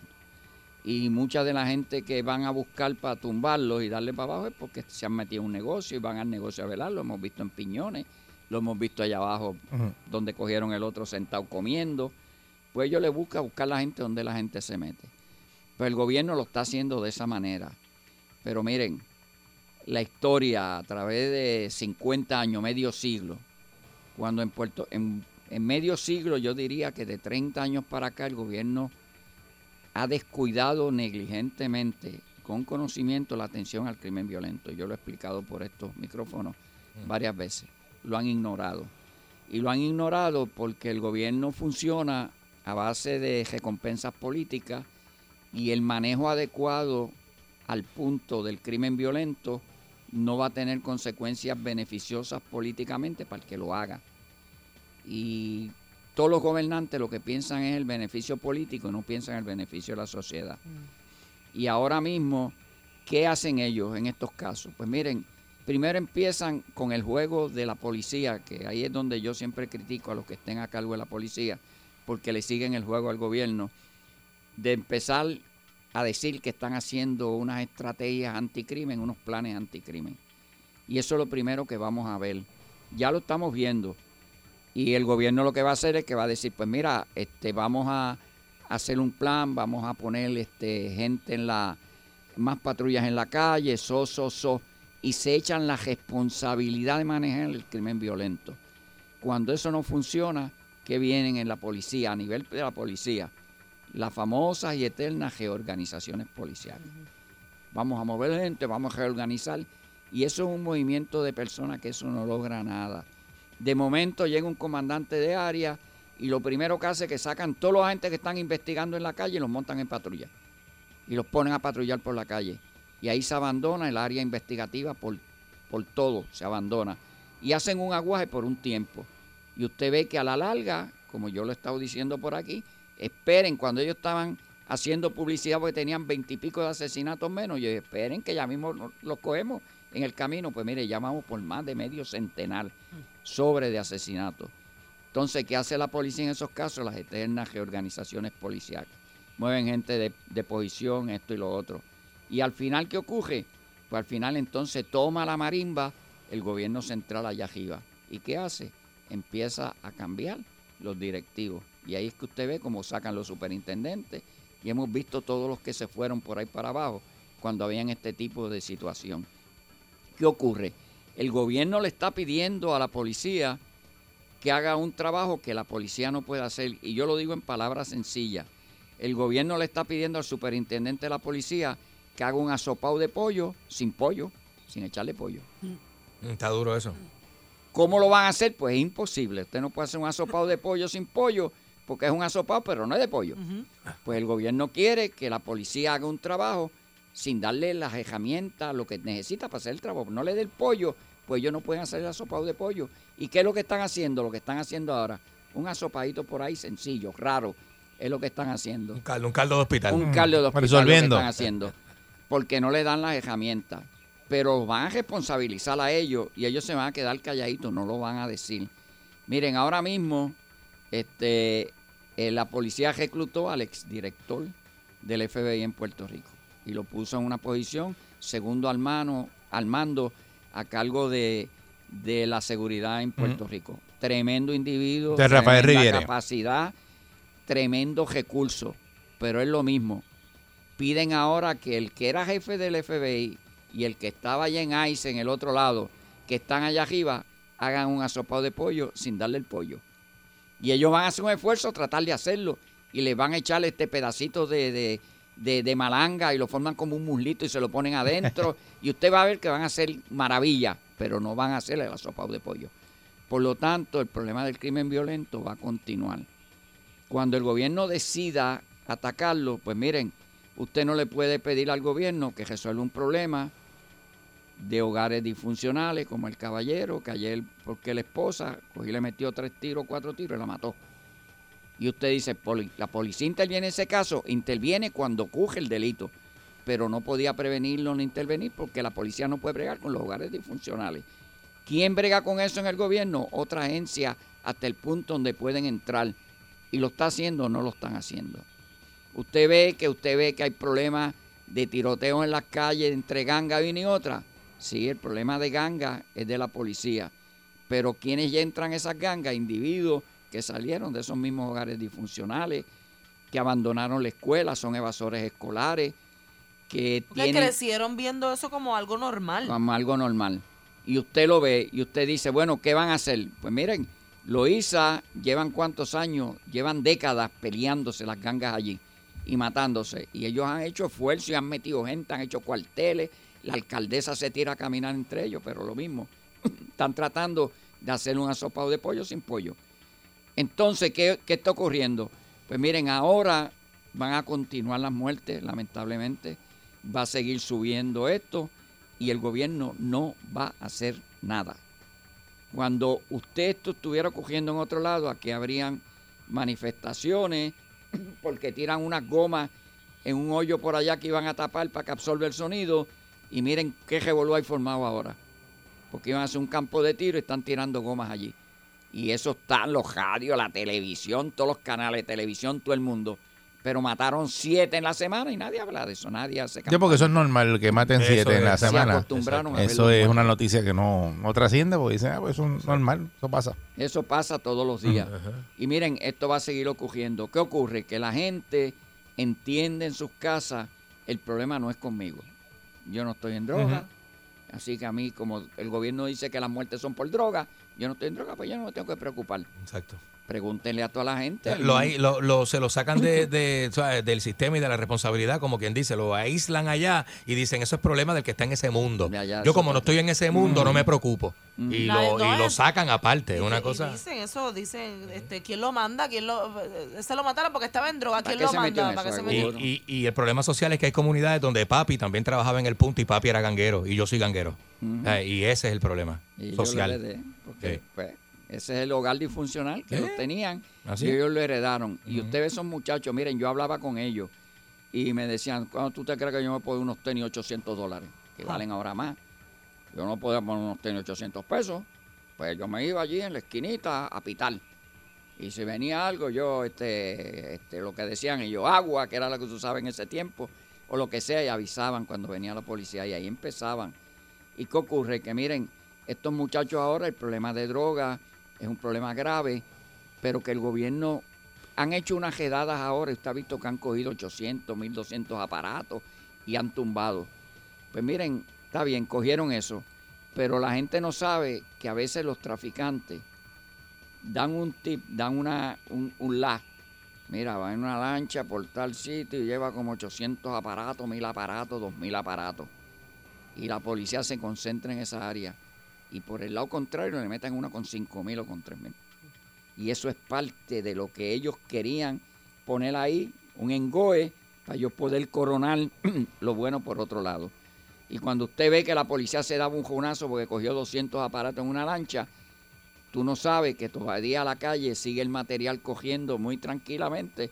Dice, no, que va a haber guerra en la calle porque no hay material en embuste. ¿Cuándo ustedes han oído eso? Que eso es una queja que hay porque no hay material en la calle. Siempre hay material en la calle. Y siempre hay porque el- los muchachos malos han sobrepasado la capacidad de las autoridades en estrategias de cómo hacer su trabajo. Y eso es así de sencillo. ¿Por qué siguen matando gente? Porque los muchachos en la calle saben cuándo hacer las cosas, cómo hacerlas y que no los cojan. Ellos saben que después que le den los dos cantazos o tres cantazos que le van a dar a alguien, es bien raro que una patrulla se vaya detrás de ellos porque no la hay. Miren toda la cantidad de casos que hemos visto y no vemos un solo caso donde haya aparecido una patrulla que esté detrás de ellos. Usted dice, bueno, ¿eso era la solución? No, pero en ese momento, en ese caso sí.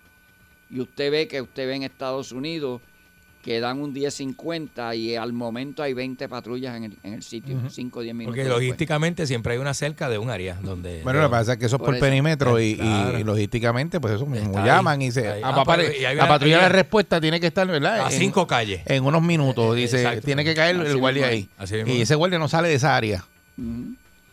Eso es la única forma para hacerlo. hay No personal, no, me, no me busques otra forma porque. Será de esa manera, ¿verdad? Eh, exacto. eh, y- y, con las ambulancias pasa lo mismo. Las ambulancias Ambulancia. tienen que estar para rápida respuesta en un área. Y los protocolos, sea o no sea de emergencia, te llega la ambulancia con la policía y los bomberos. Sí. Los Y allí está cubierto todas las áreas, Así ¿verdad? mismo, ¿eh? De, re- de Así mismo respuesta. Pero miren, así que esa es la solución, esa es la realidad de lo que está ocurriendo en Puerto Rico. Este, vamos a seguir viendo los muertos tirados en la orilla de la cajetera, vamos a seguir viendo los tiroteos de carro a Qué carro, triste eso. vamos a Mm. seguir viendo los actos de violencia que, que la policía no puede prevenir porque un padre mata a su hijo adulto, un padre mata a su hijo niño, un hermano mata a otro hermano, aquel mató al otro. Yo cuando vemos El que en negocios llenos eh, van en una mesa así, a plena luz del día y matan a una persona y, a siguen caminando. Ah, como si nada. Como si nada. Y ya la gente pues le perdió el miedo a la policía y respeto a la policía y a la reacción de la policía a sus actos. Y esto va a seguir ocurriendo hasta que el gobierno alguna vez tenga, yo diría, la decencia de sentarse, buscar las mentes que están ahí, la academia tiene las mentes, y decidir que es un verdadero plan anticrimen, diseñarlo y ponerlo en funciones para ver en una generación empezar a ver los resultados. Políticamente no te van a convenir, gobernador que entre en esto, pero a la sociedad le va a convenir. Y esa es la realidad, miren, y lo tienen que hacer. Yo lo he estado diciendo por aquí por muchos años, esto se va a poner peor y va a seguir peor porque no hay estrategia para manejar el problema del crimen violento en Puerto Rico. No existe eso. Y la policía no es la solución a ello.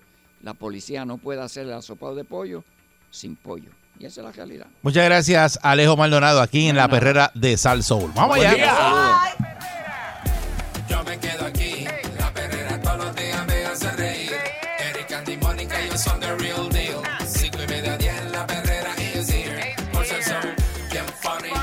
Funny, se morcilla mi honey. Perrera, díselo a María Tony. Suena duro desde vieja hasta Morovi. La perrera de esas horas es la que enciende el party. Las mañanas son bien crazy, crazy. Me levanto con el shaky, shaky. Este balón en la baby, baby. De cinco y media a diez. 99.1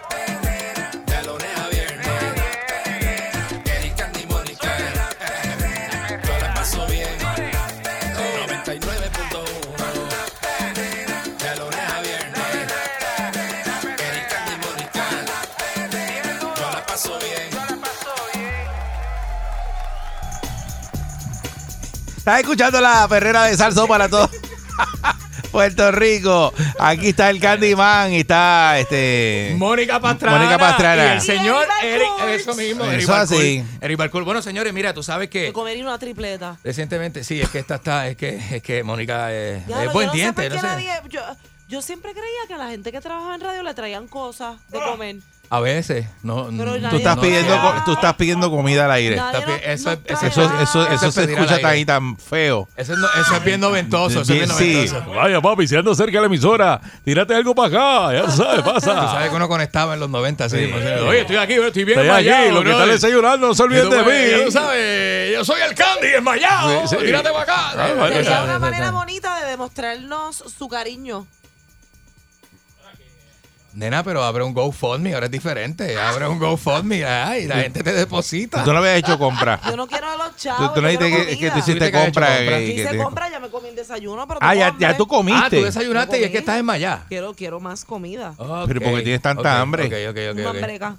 Usted que está en desarrollo, esa muchacha. ¿En desarrollo? Está- tiene No. 31 años, está en desarrollo Quiero un sándwich pastrami, una tripleta, un hamburger con bacon, algo así. Mira, un pana mío me ofreció un sándwich para ti, pero él tiene su, su, su sandwichera en Ponce.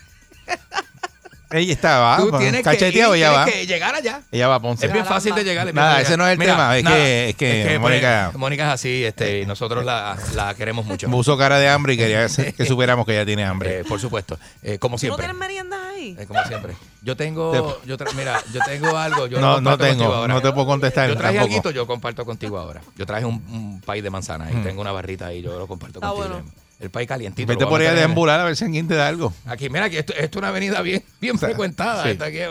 Mira, vamos a hablar de a raíz de este muchacho, se llama Fredo Vega. Fredo Vega es el intérprete de Magda.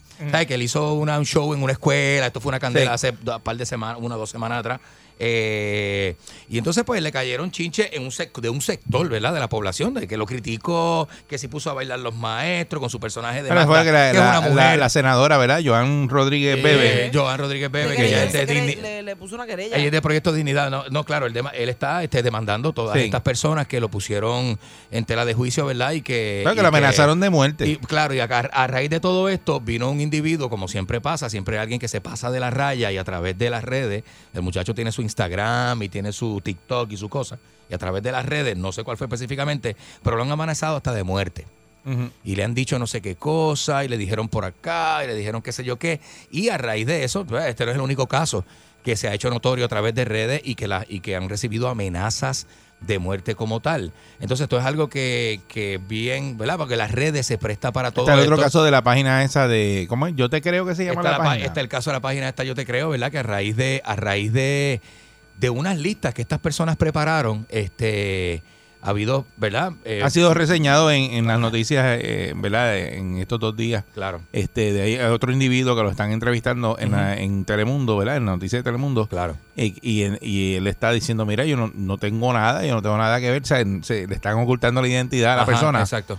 Pero eh, le Pero ha traído, le ha traído que- un montón que- de problemas, lo han amenazado de Pero muerte. hubo una claro. persona que se quitó la vida, ¿no? Claro, y hubo una persona Bueno. que recientemente, esta- este pasado domingo, se quitó la vida ah, por lo que aparenta ser las repercusiones que tuvo y las amenazas a través de redes sociales con la lista, con el listado que esta gente publica. Yo no sabía de estas listas, yo me enteré este aquí pues, por ustedes, ¿verdad? Ajá, Quizás ajá. hay gente que tampoco sepa, pero son unas listas donde, donde, ¿verdad? Aparentemente los nombres que aparecen son de personas que han eh, se han visto involucrados en hostigamiento sexual, en, En ese algún tipo de actos. Digo, pero eh, Eso eh, es supuesta Eso y es aparentemente. supuesta y Por eso, pero en el caso de que el que están reseñando, ¿verdad? En las noticias, esa persona nunca ha tenido ningún caso ni lo han acusado de nada Pues nunca. dice que no. Y ahí estas figuras públicas y todo ese tipo de cosas. Eh, ¿Hasta dónde? ¿Verdad? Ah, entonces la situación es que toda página tiene unos administradores, una gente que están detrás de todo esto.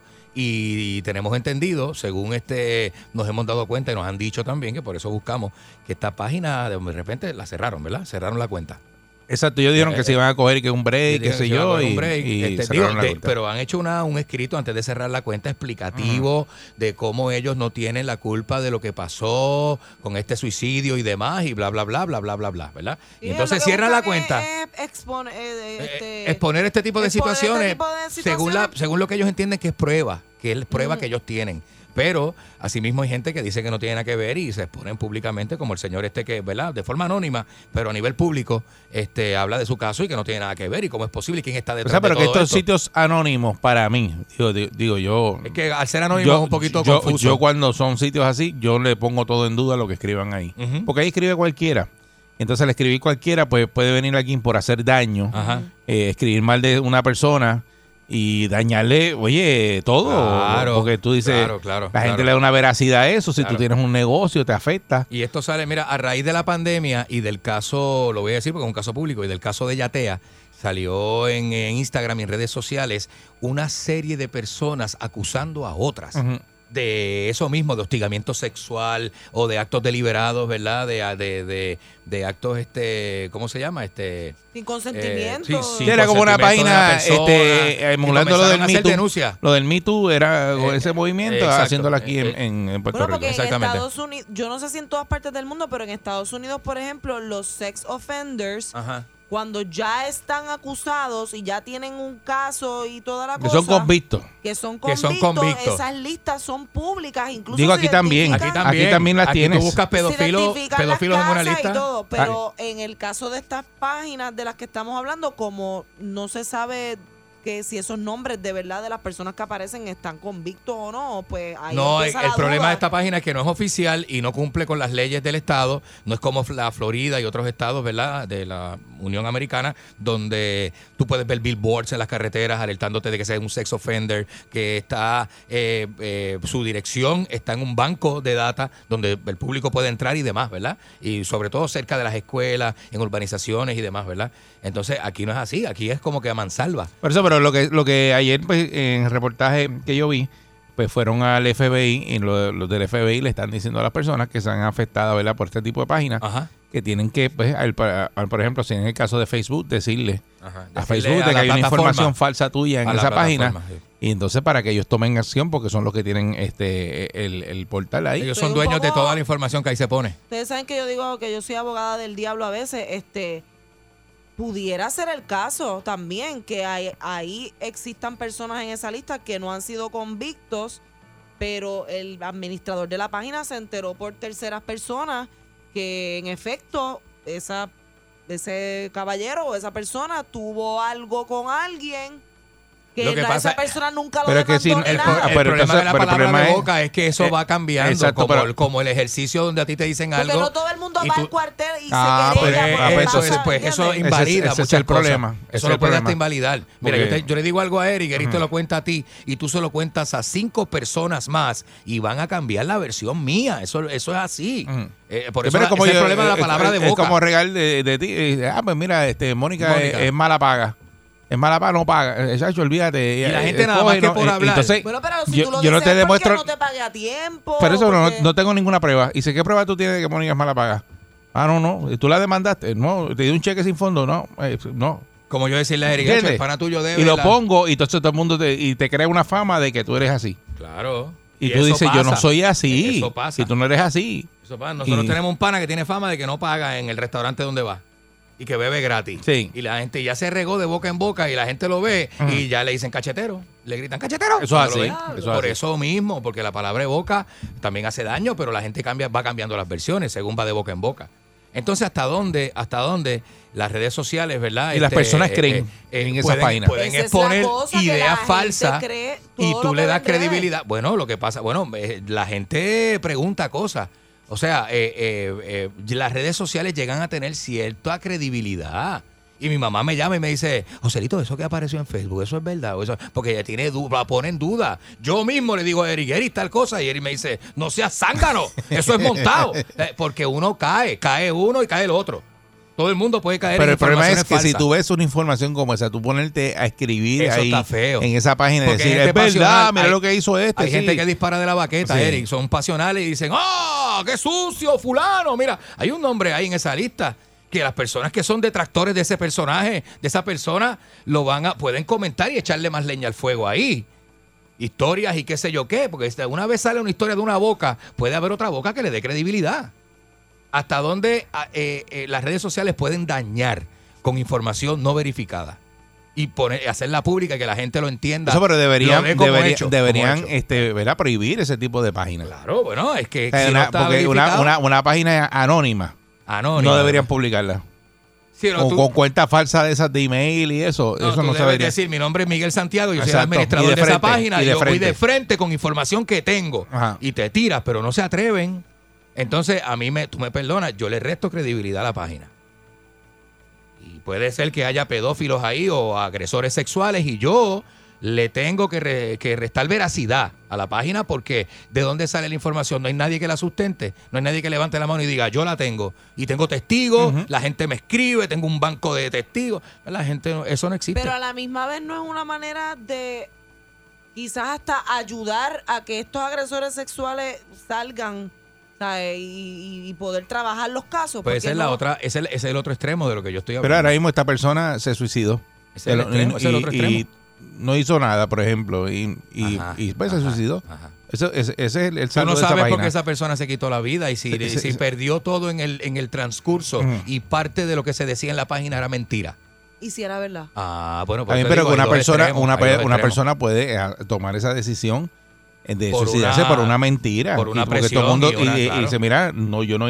¿Sabes la- el desespero de un ser humano que no haya cometido ningún delito y que las personas le estén diciendo que cometió un delito? Y que no tenga nadie que y lo que todo el mundo te pregunte y tú mira, yo no hice eso y te dicen, ah, tú, tú chacho, sabe Dios, tú hiciste. Y empiezas a perder eh, en la, La- comunidad. y la- no en tienes la credibilidad, familia, eh, no la tienes familia, credibilidad, todo. te dejaron, te, te sacaron los pies, como se dice. no, no, no, te- te- te, definitivamente. dieron la los espalda. que son inocentes, pues obviamente hay uno, uno, uno tiene empatía con esas personas, ¿verdad? Pero, pero deben haber también ¿sabes? nombres ahí, porque yo no creo que de todos los nombres que hay ahí, todos sean mentiras. Nadie ha dicho eso. ¿sabes?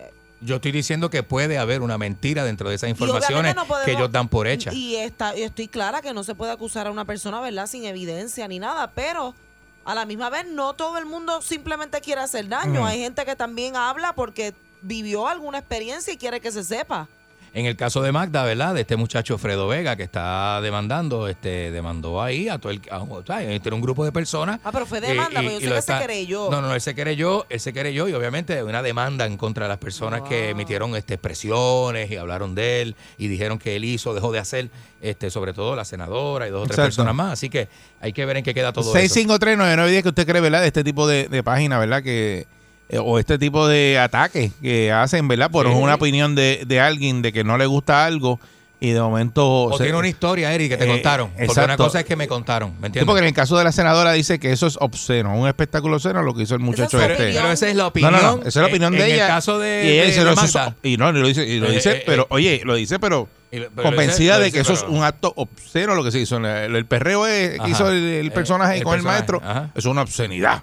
Eso no, no puede pasar. Pero qué cosa tremenda, ¿verdad? Pero entonces lo que pasa es que cuando una persona que ya es figura pública como ella también, que es Ajá, política, Ajá. hace este tipo de comentarios, incita también a la gente a que entonces hagan otros comentarios de te voy a matar o te voy a Sí. Bueno, otro, claro, porque, Porque promueve están los el odio, extremos, los porque extremos. promueve, eh, eh, una senadora como esa promueve el odio. Y todo el que está detrás de ella va a descargar Buen día, odio- Perrera. Odio en las redes. o sea, Buenos días. Buen día. buen día. Mira, eh, eso, eso, eso es verdad. Mira, hay personas que, vamos a decir, son millonarios o tienen y entonces bajan de categoría o lo que sea y se suicidan.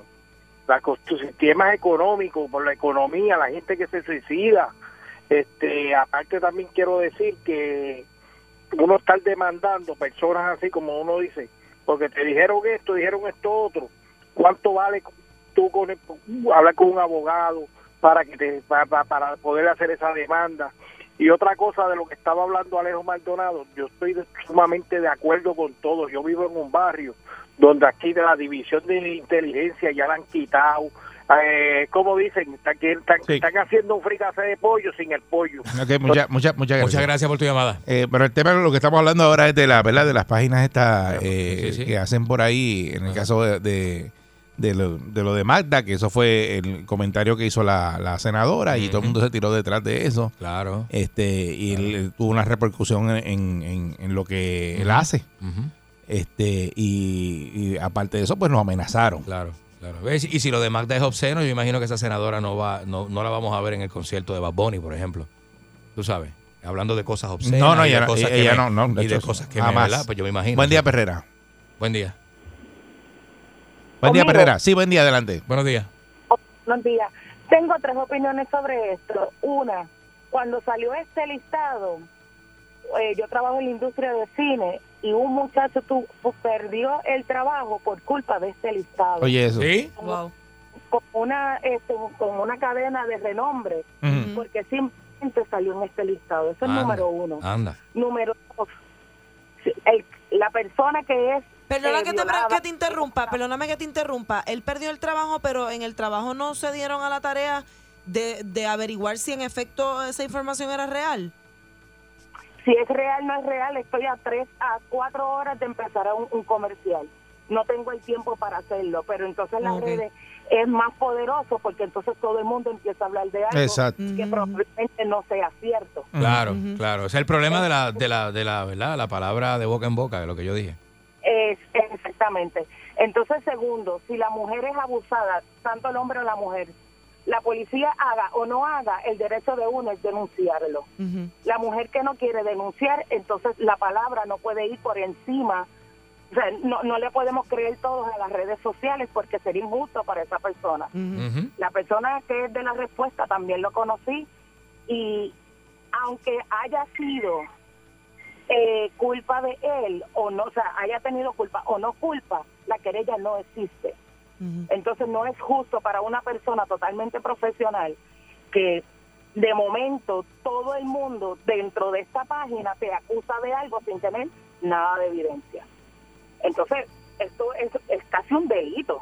Claro literal. Definitivo, es como Olivelo. Sí, Sí, sí. sí, porque se presta para que cualquiera Ajá. eh, quiera hacerte daño y escriba cualquier cosa ese, de ti. se- ese señor de la respuesta, por ejemplo, no tenía una querella, como dice la compañera, la, la, la amiga, pero la, la junta de directores de que, ¿verdad? que regían aquello allí, ya lo habían despedido. Sí, lo habían sacado de la. ya lo habían sacado. Y pues, Ya que tuvo una Pero- consecuencia. claro. De realmente es muy triste. Las mujeres tenemos que ir a los foros y los hombres tienen que ir a los foros Ya, correspondientes. en eso estoy de acuerdo. Ni Facebook, Ujú. Instagram, policía, ni son alguaciles, ni son nada. Simplemente ir donde uno realmente puede tener algún tipo de respuesta. Gracias. Claro, y, y la evidencia, y la evidencia y en la de. misma línea, ¿verdad? El foro es la policía, no, Claro, es, la no policía. es la página de internet que pone una lista de nombres.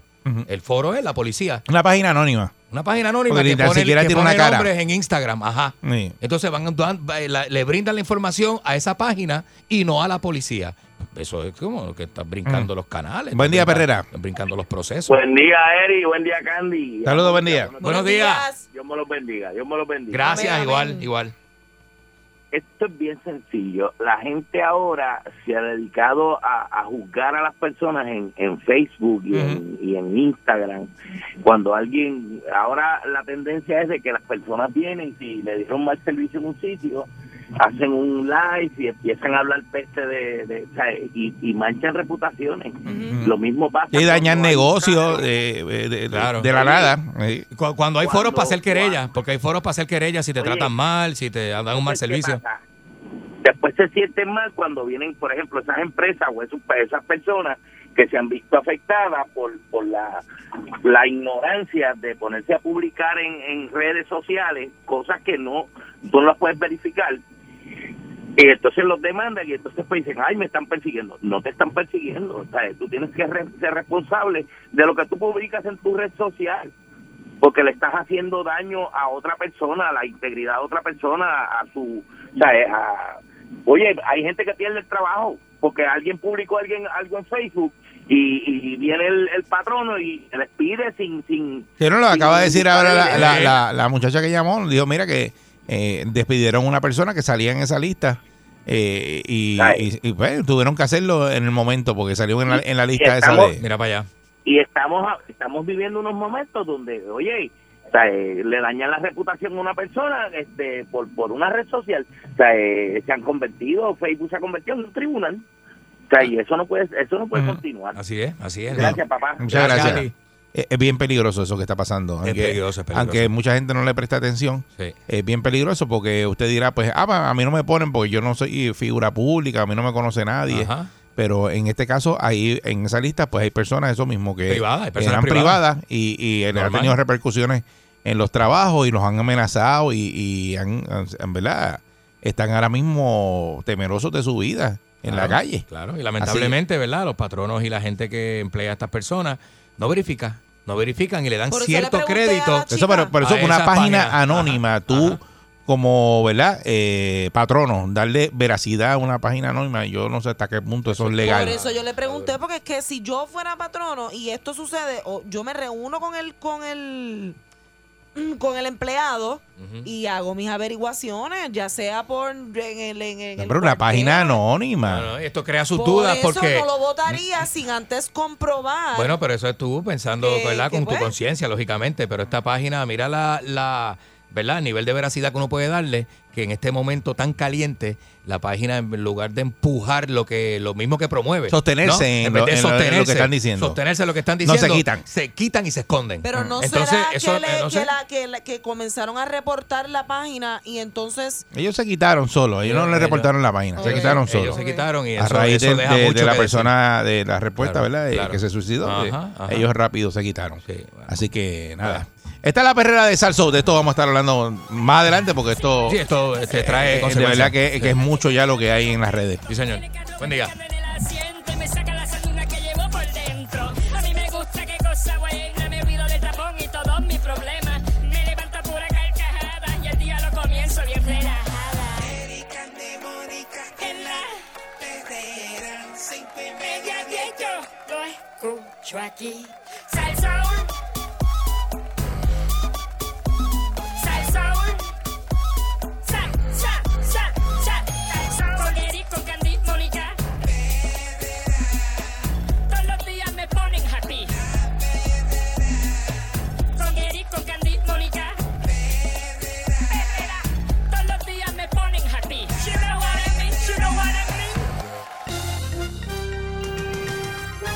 Aquí y ahora. Noticiero Última Nota. Desinformando la noticia de punta a punta con Enrique Ingrato.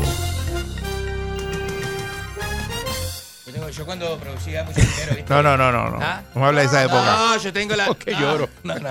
Yo cuando hacía mi dinerito. No me hables de esa época. No, yo manejaba mucho cash, ¿viste? Entonces para viajar yo lo que hacía era que tomaba una. Está Enrique hablando de Oye. fuera del aire de todos los viajes que ha dado, de dónde ha ido. Pues, decía, él llega aquí con Guille. Me decían y me declaraban, no, que no podés llevar más de 10 mil dólares a Europa, ¿viste? Que no podés irte a Italia con más de 10 mil dólares. Decía, ¿qué? Basta. Yo cogía, me compraba dos revistas National Geographic, ¿viste?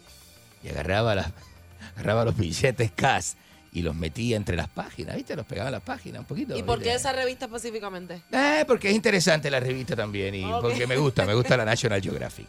Te agarrabas la, viste, metías por lo menos, nada, 30 mil dólares, viste, no tanto dinero, una, un petty, viste. Pero que tú hacías, como esa 30, revista que tú hacías, una 40, guía. 30, 40 mil dólares, entonces lo, lo metías todos los billetes así, que habían cuatro billetes por página, ¿viste? La revista tiene 112 páginas, ¿viste? La metías así, billete de 100, pa, la- Ah, las dos revistitas debajo de los calzoncillos en la Por maleta de- de- de, porque tiene muchas páginas. en la maleta que iba en la correa, ¿viste? No pasaba nada, loco. Sí. ¿Viste? Nunca te abrieron la maleta y te sacaron una revista no, de esa. No, no, no, no. Yo fui preso. Estuve preso en Nápoles, pero por cocaína, no por lavado Deja de dinero. eso ya, No por lavado de deja dinero. eso digo, ya. no, yo lo digo abiertamente, ¿viste? Yo no tengo problema. Yo no tengo problema. Trabajé con el Nápoles. Yo fui el que le consiguió la, Tú no hiciste la nada. Tú no hiciste a nada de eso. Eso te lo compraste de las historias de, del manager de, ¿verdad? de este de Maradona, de, Cop- de, de Coppola. Y has visto todos los videos y estás repitiendo lo mismo de los videos. ¿Qué te pasa, nene? ¿Qué votaste ahora? Estaba buscando aquello. Este, pasame este, pasame el teléfono, por favor, si podés, ¿viste? Eso es que no tiene tampoco. No, no, no, no, no tengo, tengo, tengo, tengo. Mire, este recinto universitario de Mayagüez aquí en Puerto Rico es emblemático, ¿verdad? Con los estudiantes, porque es un recinto de ingeniería, porque es un recinto donde eh, también aceptan estudiantes que tengan de un promedio en adelante, porque la gente bruta no estudia allí. Escucha eso. Este, Eso es, ¿verdad? Este, Oye, bastante- Y yo me he dado cuenta porque eh, eh, la de Río Piedra funciona igual, ¿viste? Porque como todo el mundo quiere educación barata, este, hay que ponerle un Barata. promedio, bueno. Barata. Eso era Bueno, antes, barata. ha- ha Te ido cuánto, subiendo, ha ido cuánto vaya. Ha ido subiendo. ¿Cuánto, cuánto vale un crédito de la UPR, más o menos? Yo no Este, quiero ni mirar, yo lo que no hago es que pago y no, Pa- no pa- miro. paga y no mira. No, y no. ¿para qué? No necesita inventario como, lo- como los letreros. Sí. Este, pero eh, el problema con el recinto universitario de Mayagüez es que además de la del sexo depravado y el alcohol. No hay nada de eso en Mayagüez. No, no.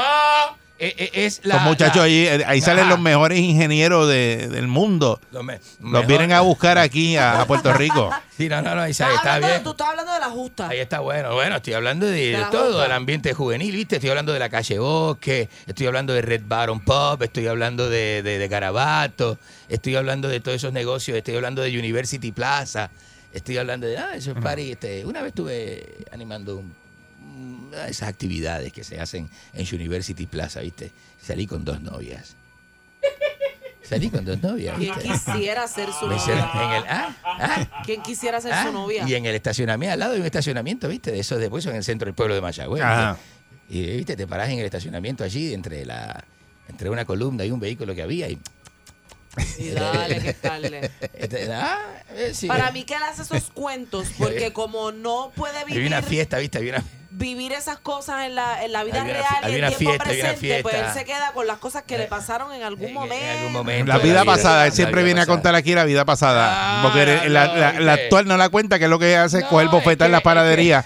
Eso sí que no lo cuenta. Es que siempre Y andar bueno pelado y joseando, jo- joseando a ver quién le, quién le da la mitad de un sándwich Siempre es bueno en una panadería o El- el buscando a ver quién lo invita a una copa de vino. El problema de no, siempre, siempre comparto con mis amigos. dando conversación en la panadería. Eso es lo que es ese, ese- esa persona que llega enchaquetado temprano a la panadería y da las 3 de la tarde y todavía está en la panadería sin la salir misma- de ahí. La misma chaqueta. Y, y viendo gente llegar y todo eso. Y, Sí, sí, no, no, este, qué bien se pasa. Aquí no, es muy, es muy, el ambiente de la panadería es muy ameno. y usted trae, Es muy ameno. y usted gusta- trae esa, ese, ese olorcito a, a- a la plancha de los sándwiches. Ajá. Eh, eh, La trae enredada en esa chaqueta, pero bien me duro. Gusta, me gusta el ambiente, viste, ya de noche, de noche, no, no, me, no, no voy tanto a la panadería, de noche tengo un restaurante allí en la Muñoz Rivera, donde está el animal gordito, allí se pone música en vivo, eh, va mucho señor mayor, mucha señora eh, eh, 65 plus, viste, me, y me gusta ese público, siempre me ha gustado. Y a sentarte en las mesas. Siempre me gusta, me siento en la mesa, Sí. eh, como de su paella, ¿viste?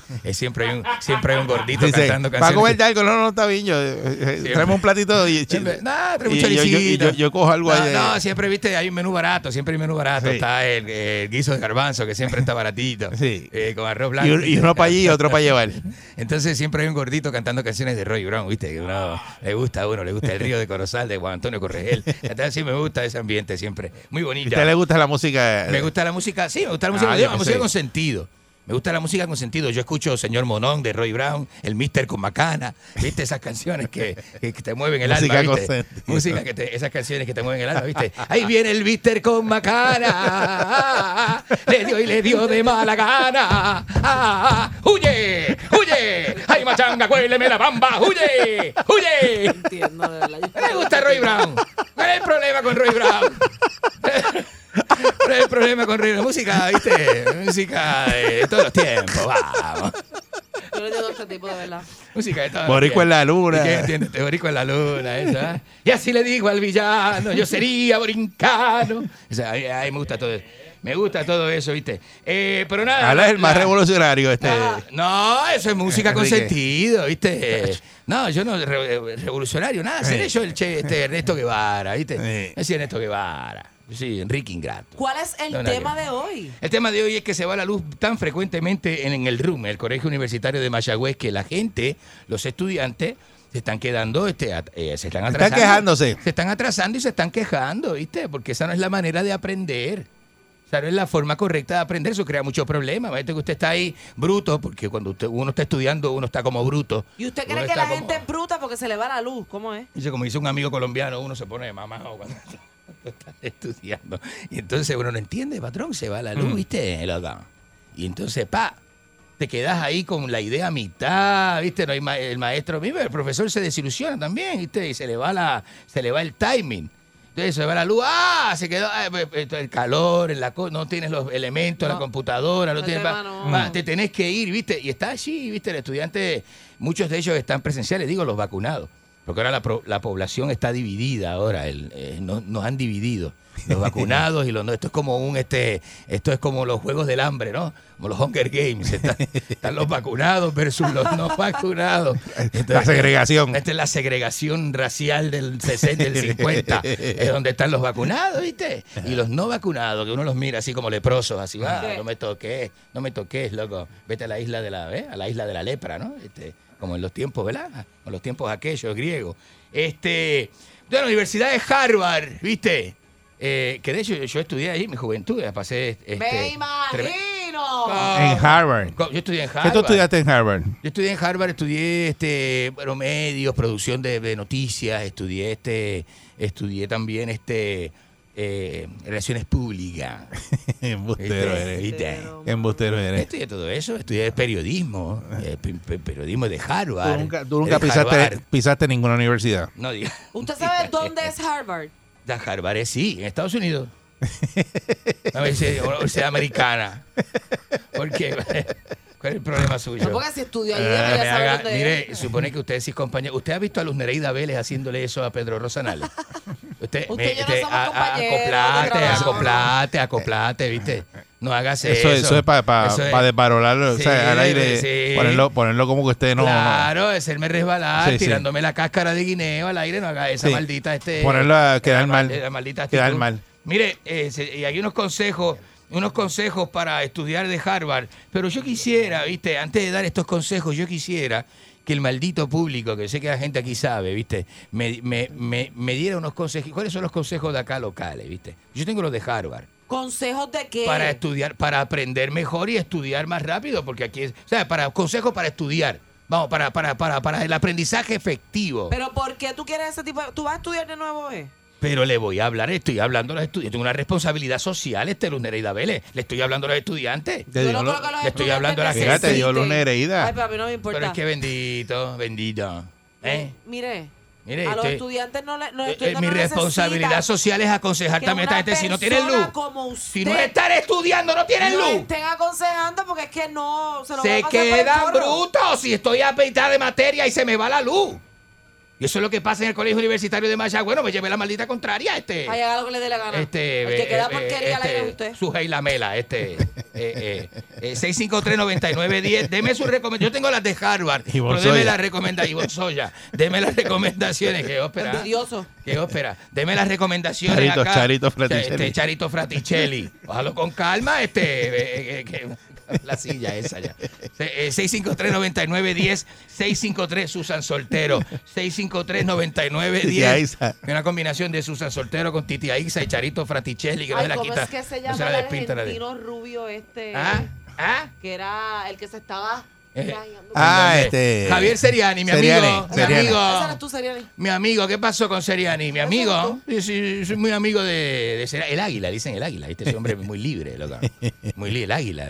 Eh, buenos días. Eres un ridículo. Buenos días, este, recomendaciones de, de, de acá, viste, a los estudiantes que no tienen luz, que se le atrasa el aprendizaje. ¿Qué es bueno hacer? Buenos días. Buen día, buen día. Ajá. Saludos. Veo que tengo un contenido fuerte hoy, ¿eh? Oye, ¿cómo usted puede dar recomendaciones si, si usted es un payaso de, de, de la- del periodismo? Es más, No, usted- no. Eric, ¿tú te acuerdas los, los, los, los circos de antes? Que había un fenómeno que lo tenían enjaulado. No. El fenómeno enjaulado del circo. Es un fenómeno. No diga eso, no diga eso, maldito. Este. Me falta el respeto, me falta el respeto, así esa Buen día. Herrera. Buen día, Eri. Pasa la maldita Zumba, gente. ¿qué pasó? Buenos días, este. Mira, yo voy, con tu permiso, yo voy a ir a la emisora y le voy a meter una bofeta al bubarrón este. Mire. Tienes el permiso mío. Olvídate, cuando le- quiera, le- me avisa. no, le digo algo, le digo algo. Usted toca a Pancho, usted va preso. ¿No es contigo la cosa? ¿Cómo dijo? Pancho, no, a usted, que usted ¡No! ¡No! Te van a dar un bofetón. A, a mí no. Buen día, Perrera. Buenos días. Bueno, buenos días, Enrique. Dice la, La verdad. concha peluda de su hermana. Buenos días. Enrique, usted siempre dice la verdad. Yo estoy muy de acuerdo con usted siempre. Es así. Mire, Es así. eh, eh, usted estaba hablando de... Aquí hicieron, eh, de la Universidad de Harvard, hicieron un estudio con los mimes y dicen que lo- el cerebro, los mimes tienen más cerebro que los puertorriqueños. No, Apar- no, no, apa- no. ap- Aparte de otra cosa que le voy a decir, que esos ingenieros que se gradúan, donde usted dice, allá en Mayagüez, dicen que los buenos se los llevan y los que se gradúan con ese los dejan aquí. Yo, yo quisiera hacerle una pregunta a un ingeniero que me conteste. Ajá.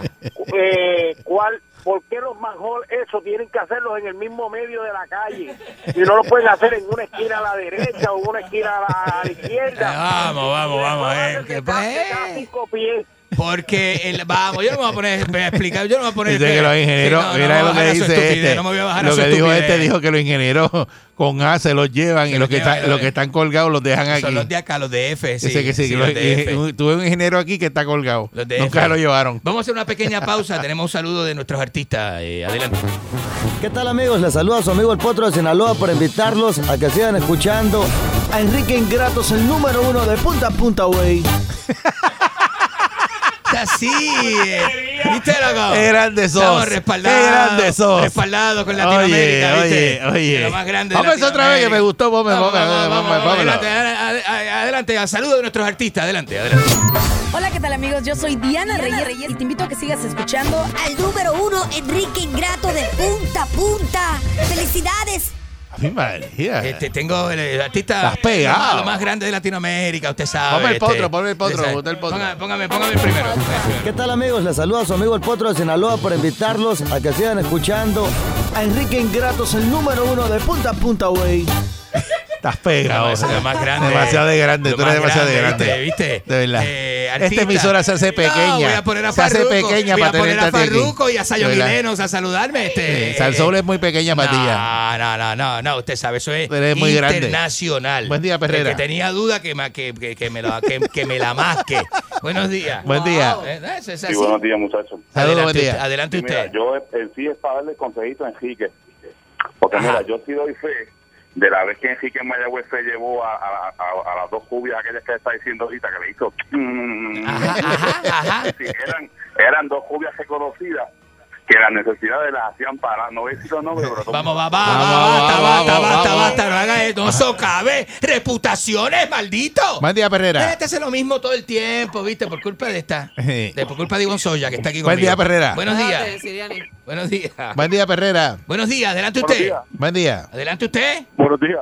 Enrique, tú te pasas mirando el National Geographic por ver los guatusi, papá. Un garrón. ¿Qué No, ¿qué, qué, qué es eso? Buen día, Herrera. ¿Qué es eso? Basta. Haga caso, estás pegado. Buen día. Buenos días. Buenos días, mira, cuando uno está libre, ¿verdad? Por lo menos en, en Mayagüez, Ajá. pues el tiempo libre lo podemos utilizar para enrolar. Pues sí, no es que ya es tan grande allí. El, eh, eh, no sé si usted ha entrado al Colegio Universitario de Mayagüez, eso es enorme. Tiene un área de fumar marihuana bien grande. No la parte de diga atrás. eso. No tiene. La tiene. Eso las universidades no La tienen tiene. eso. ¿Cómo usted dice? Tú vas a decir que la UP tiene a Peyton Place allí, que la gente se mete. Bueno, ahora no, pero en los 90 vendían marihuana frente a la administración. Entre, Ah. entre generales y, Eh, y- ah. y- y el, y el centro, la Y cafetería. no voy a decir que había maestros que se. Ah, pero había la gente se. eh, eh, de- de- eh, de- ah, Buen día, Perrera. A la biblioteca, ¿usted se cree que no ve? Oiga. Pregúntele a, Es que- a- a Tito es Perica. es veterano, ¿verdad? Estropajo. ¿Cómo dijo usted? Que si usted es veterano. Sí, claro que sí. Estuve, yo, yo, yo salí de la dictadura militar. ¿Perdón? De la guerra de Lechequistán. Pero que- Es una, una guerra de eso. Pero no, pues no Hay una guerra de puedo, eso. no puedo con ese guerra hombre. eso. Te voy a decir loco ahí. encontrármelo de frente para escupirlo, así, escupirlo. No, basta, no. No, no. ¿Qué, le, qué le pasa? ¿Se ría de las estupideces? ¿Cómo te cogen de No, no, sangre? no, me trate así, no. A mí no. Que. A mí me gusta qué cosa buena. Me olvido del tapón y todos mis problemas.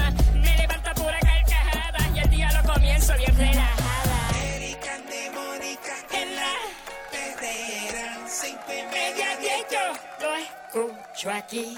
Salsoul.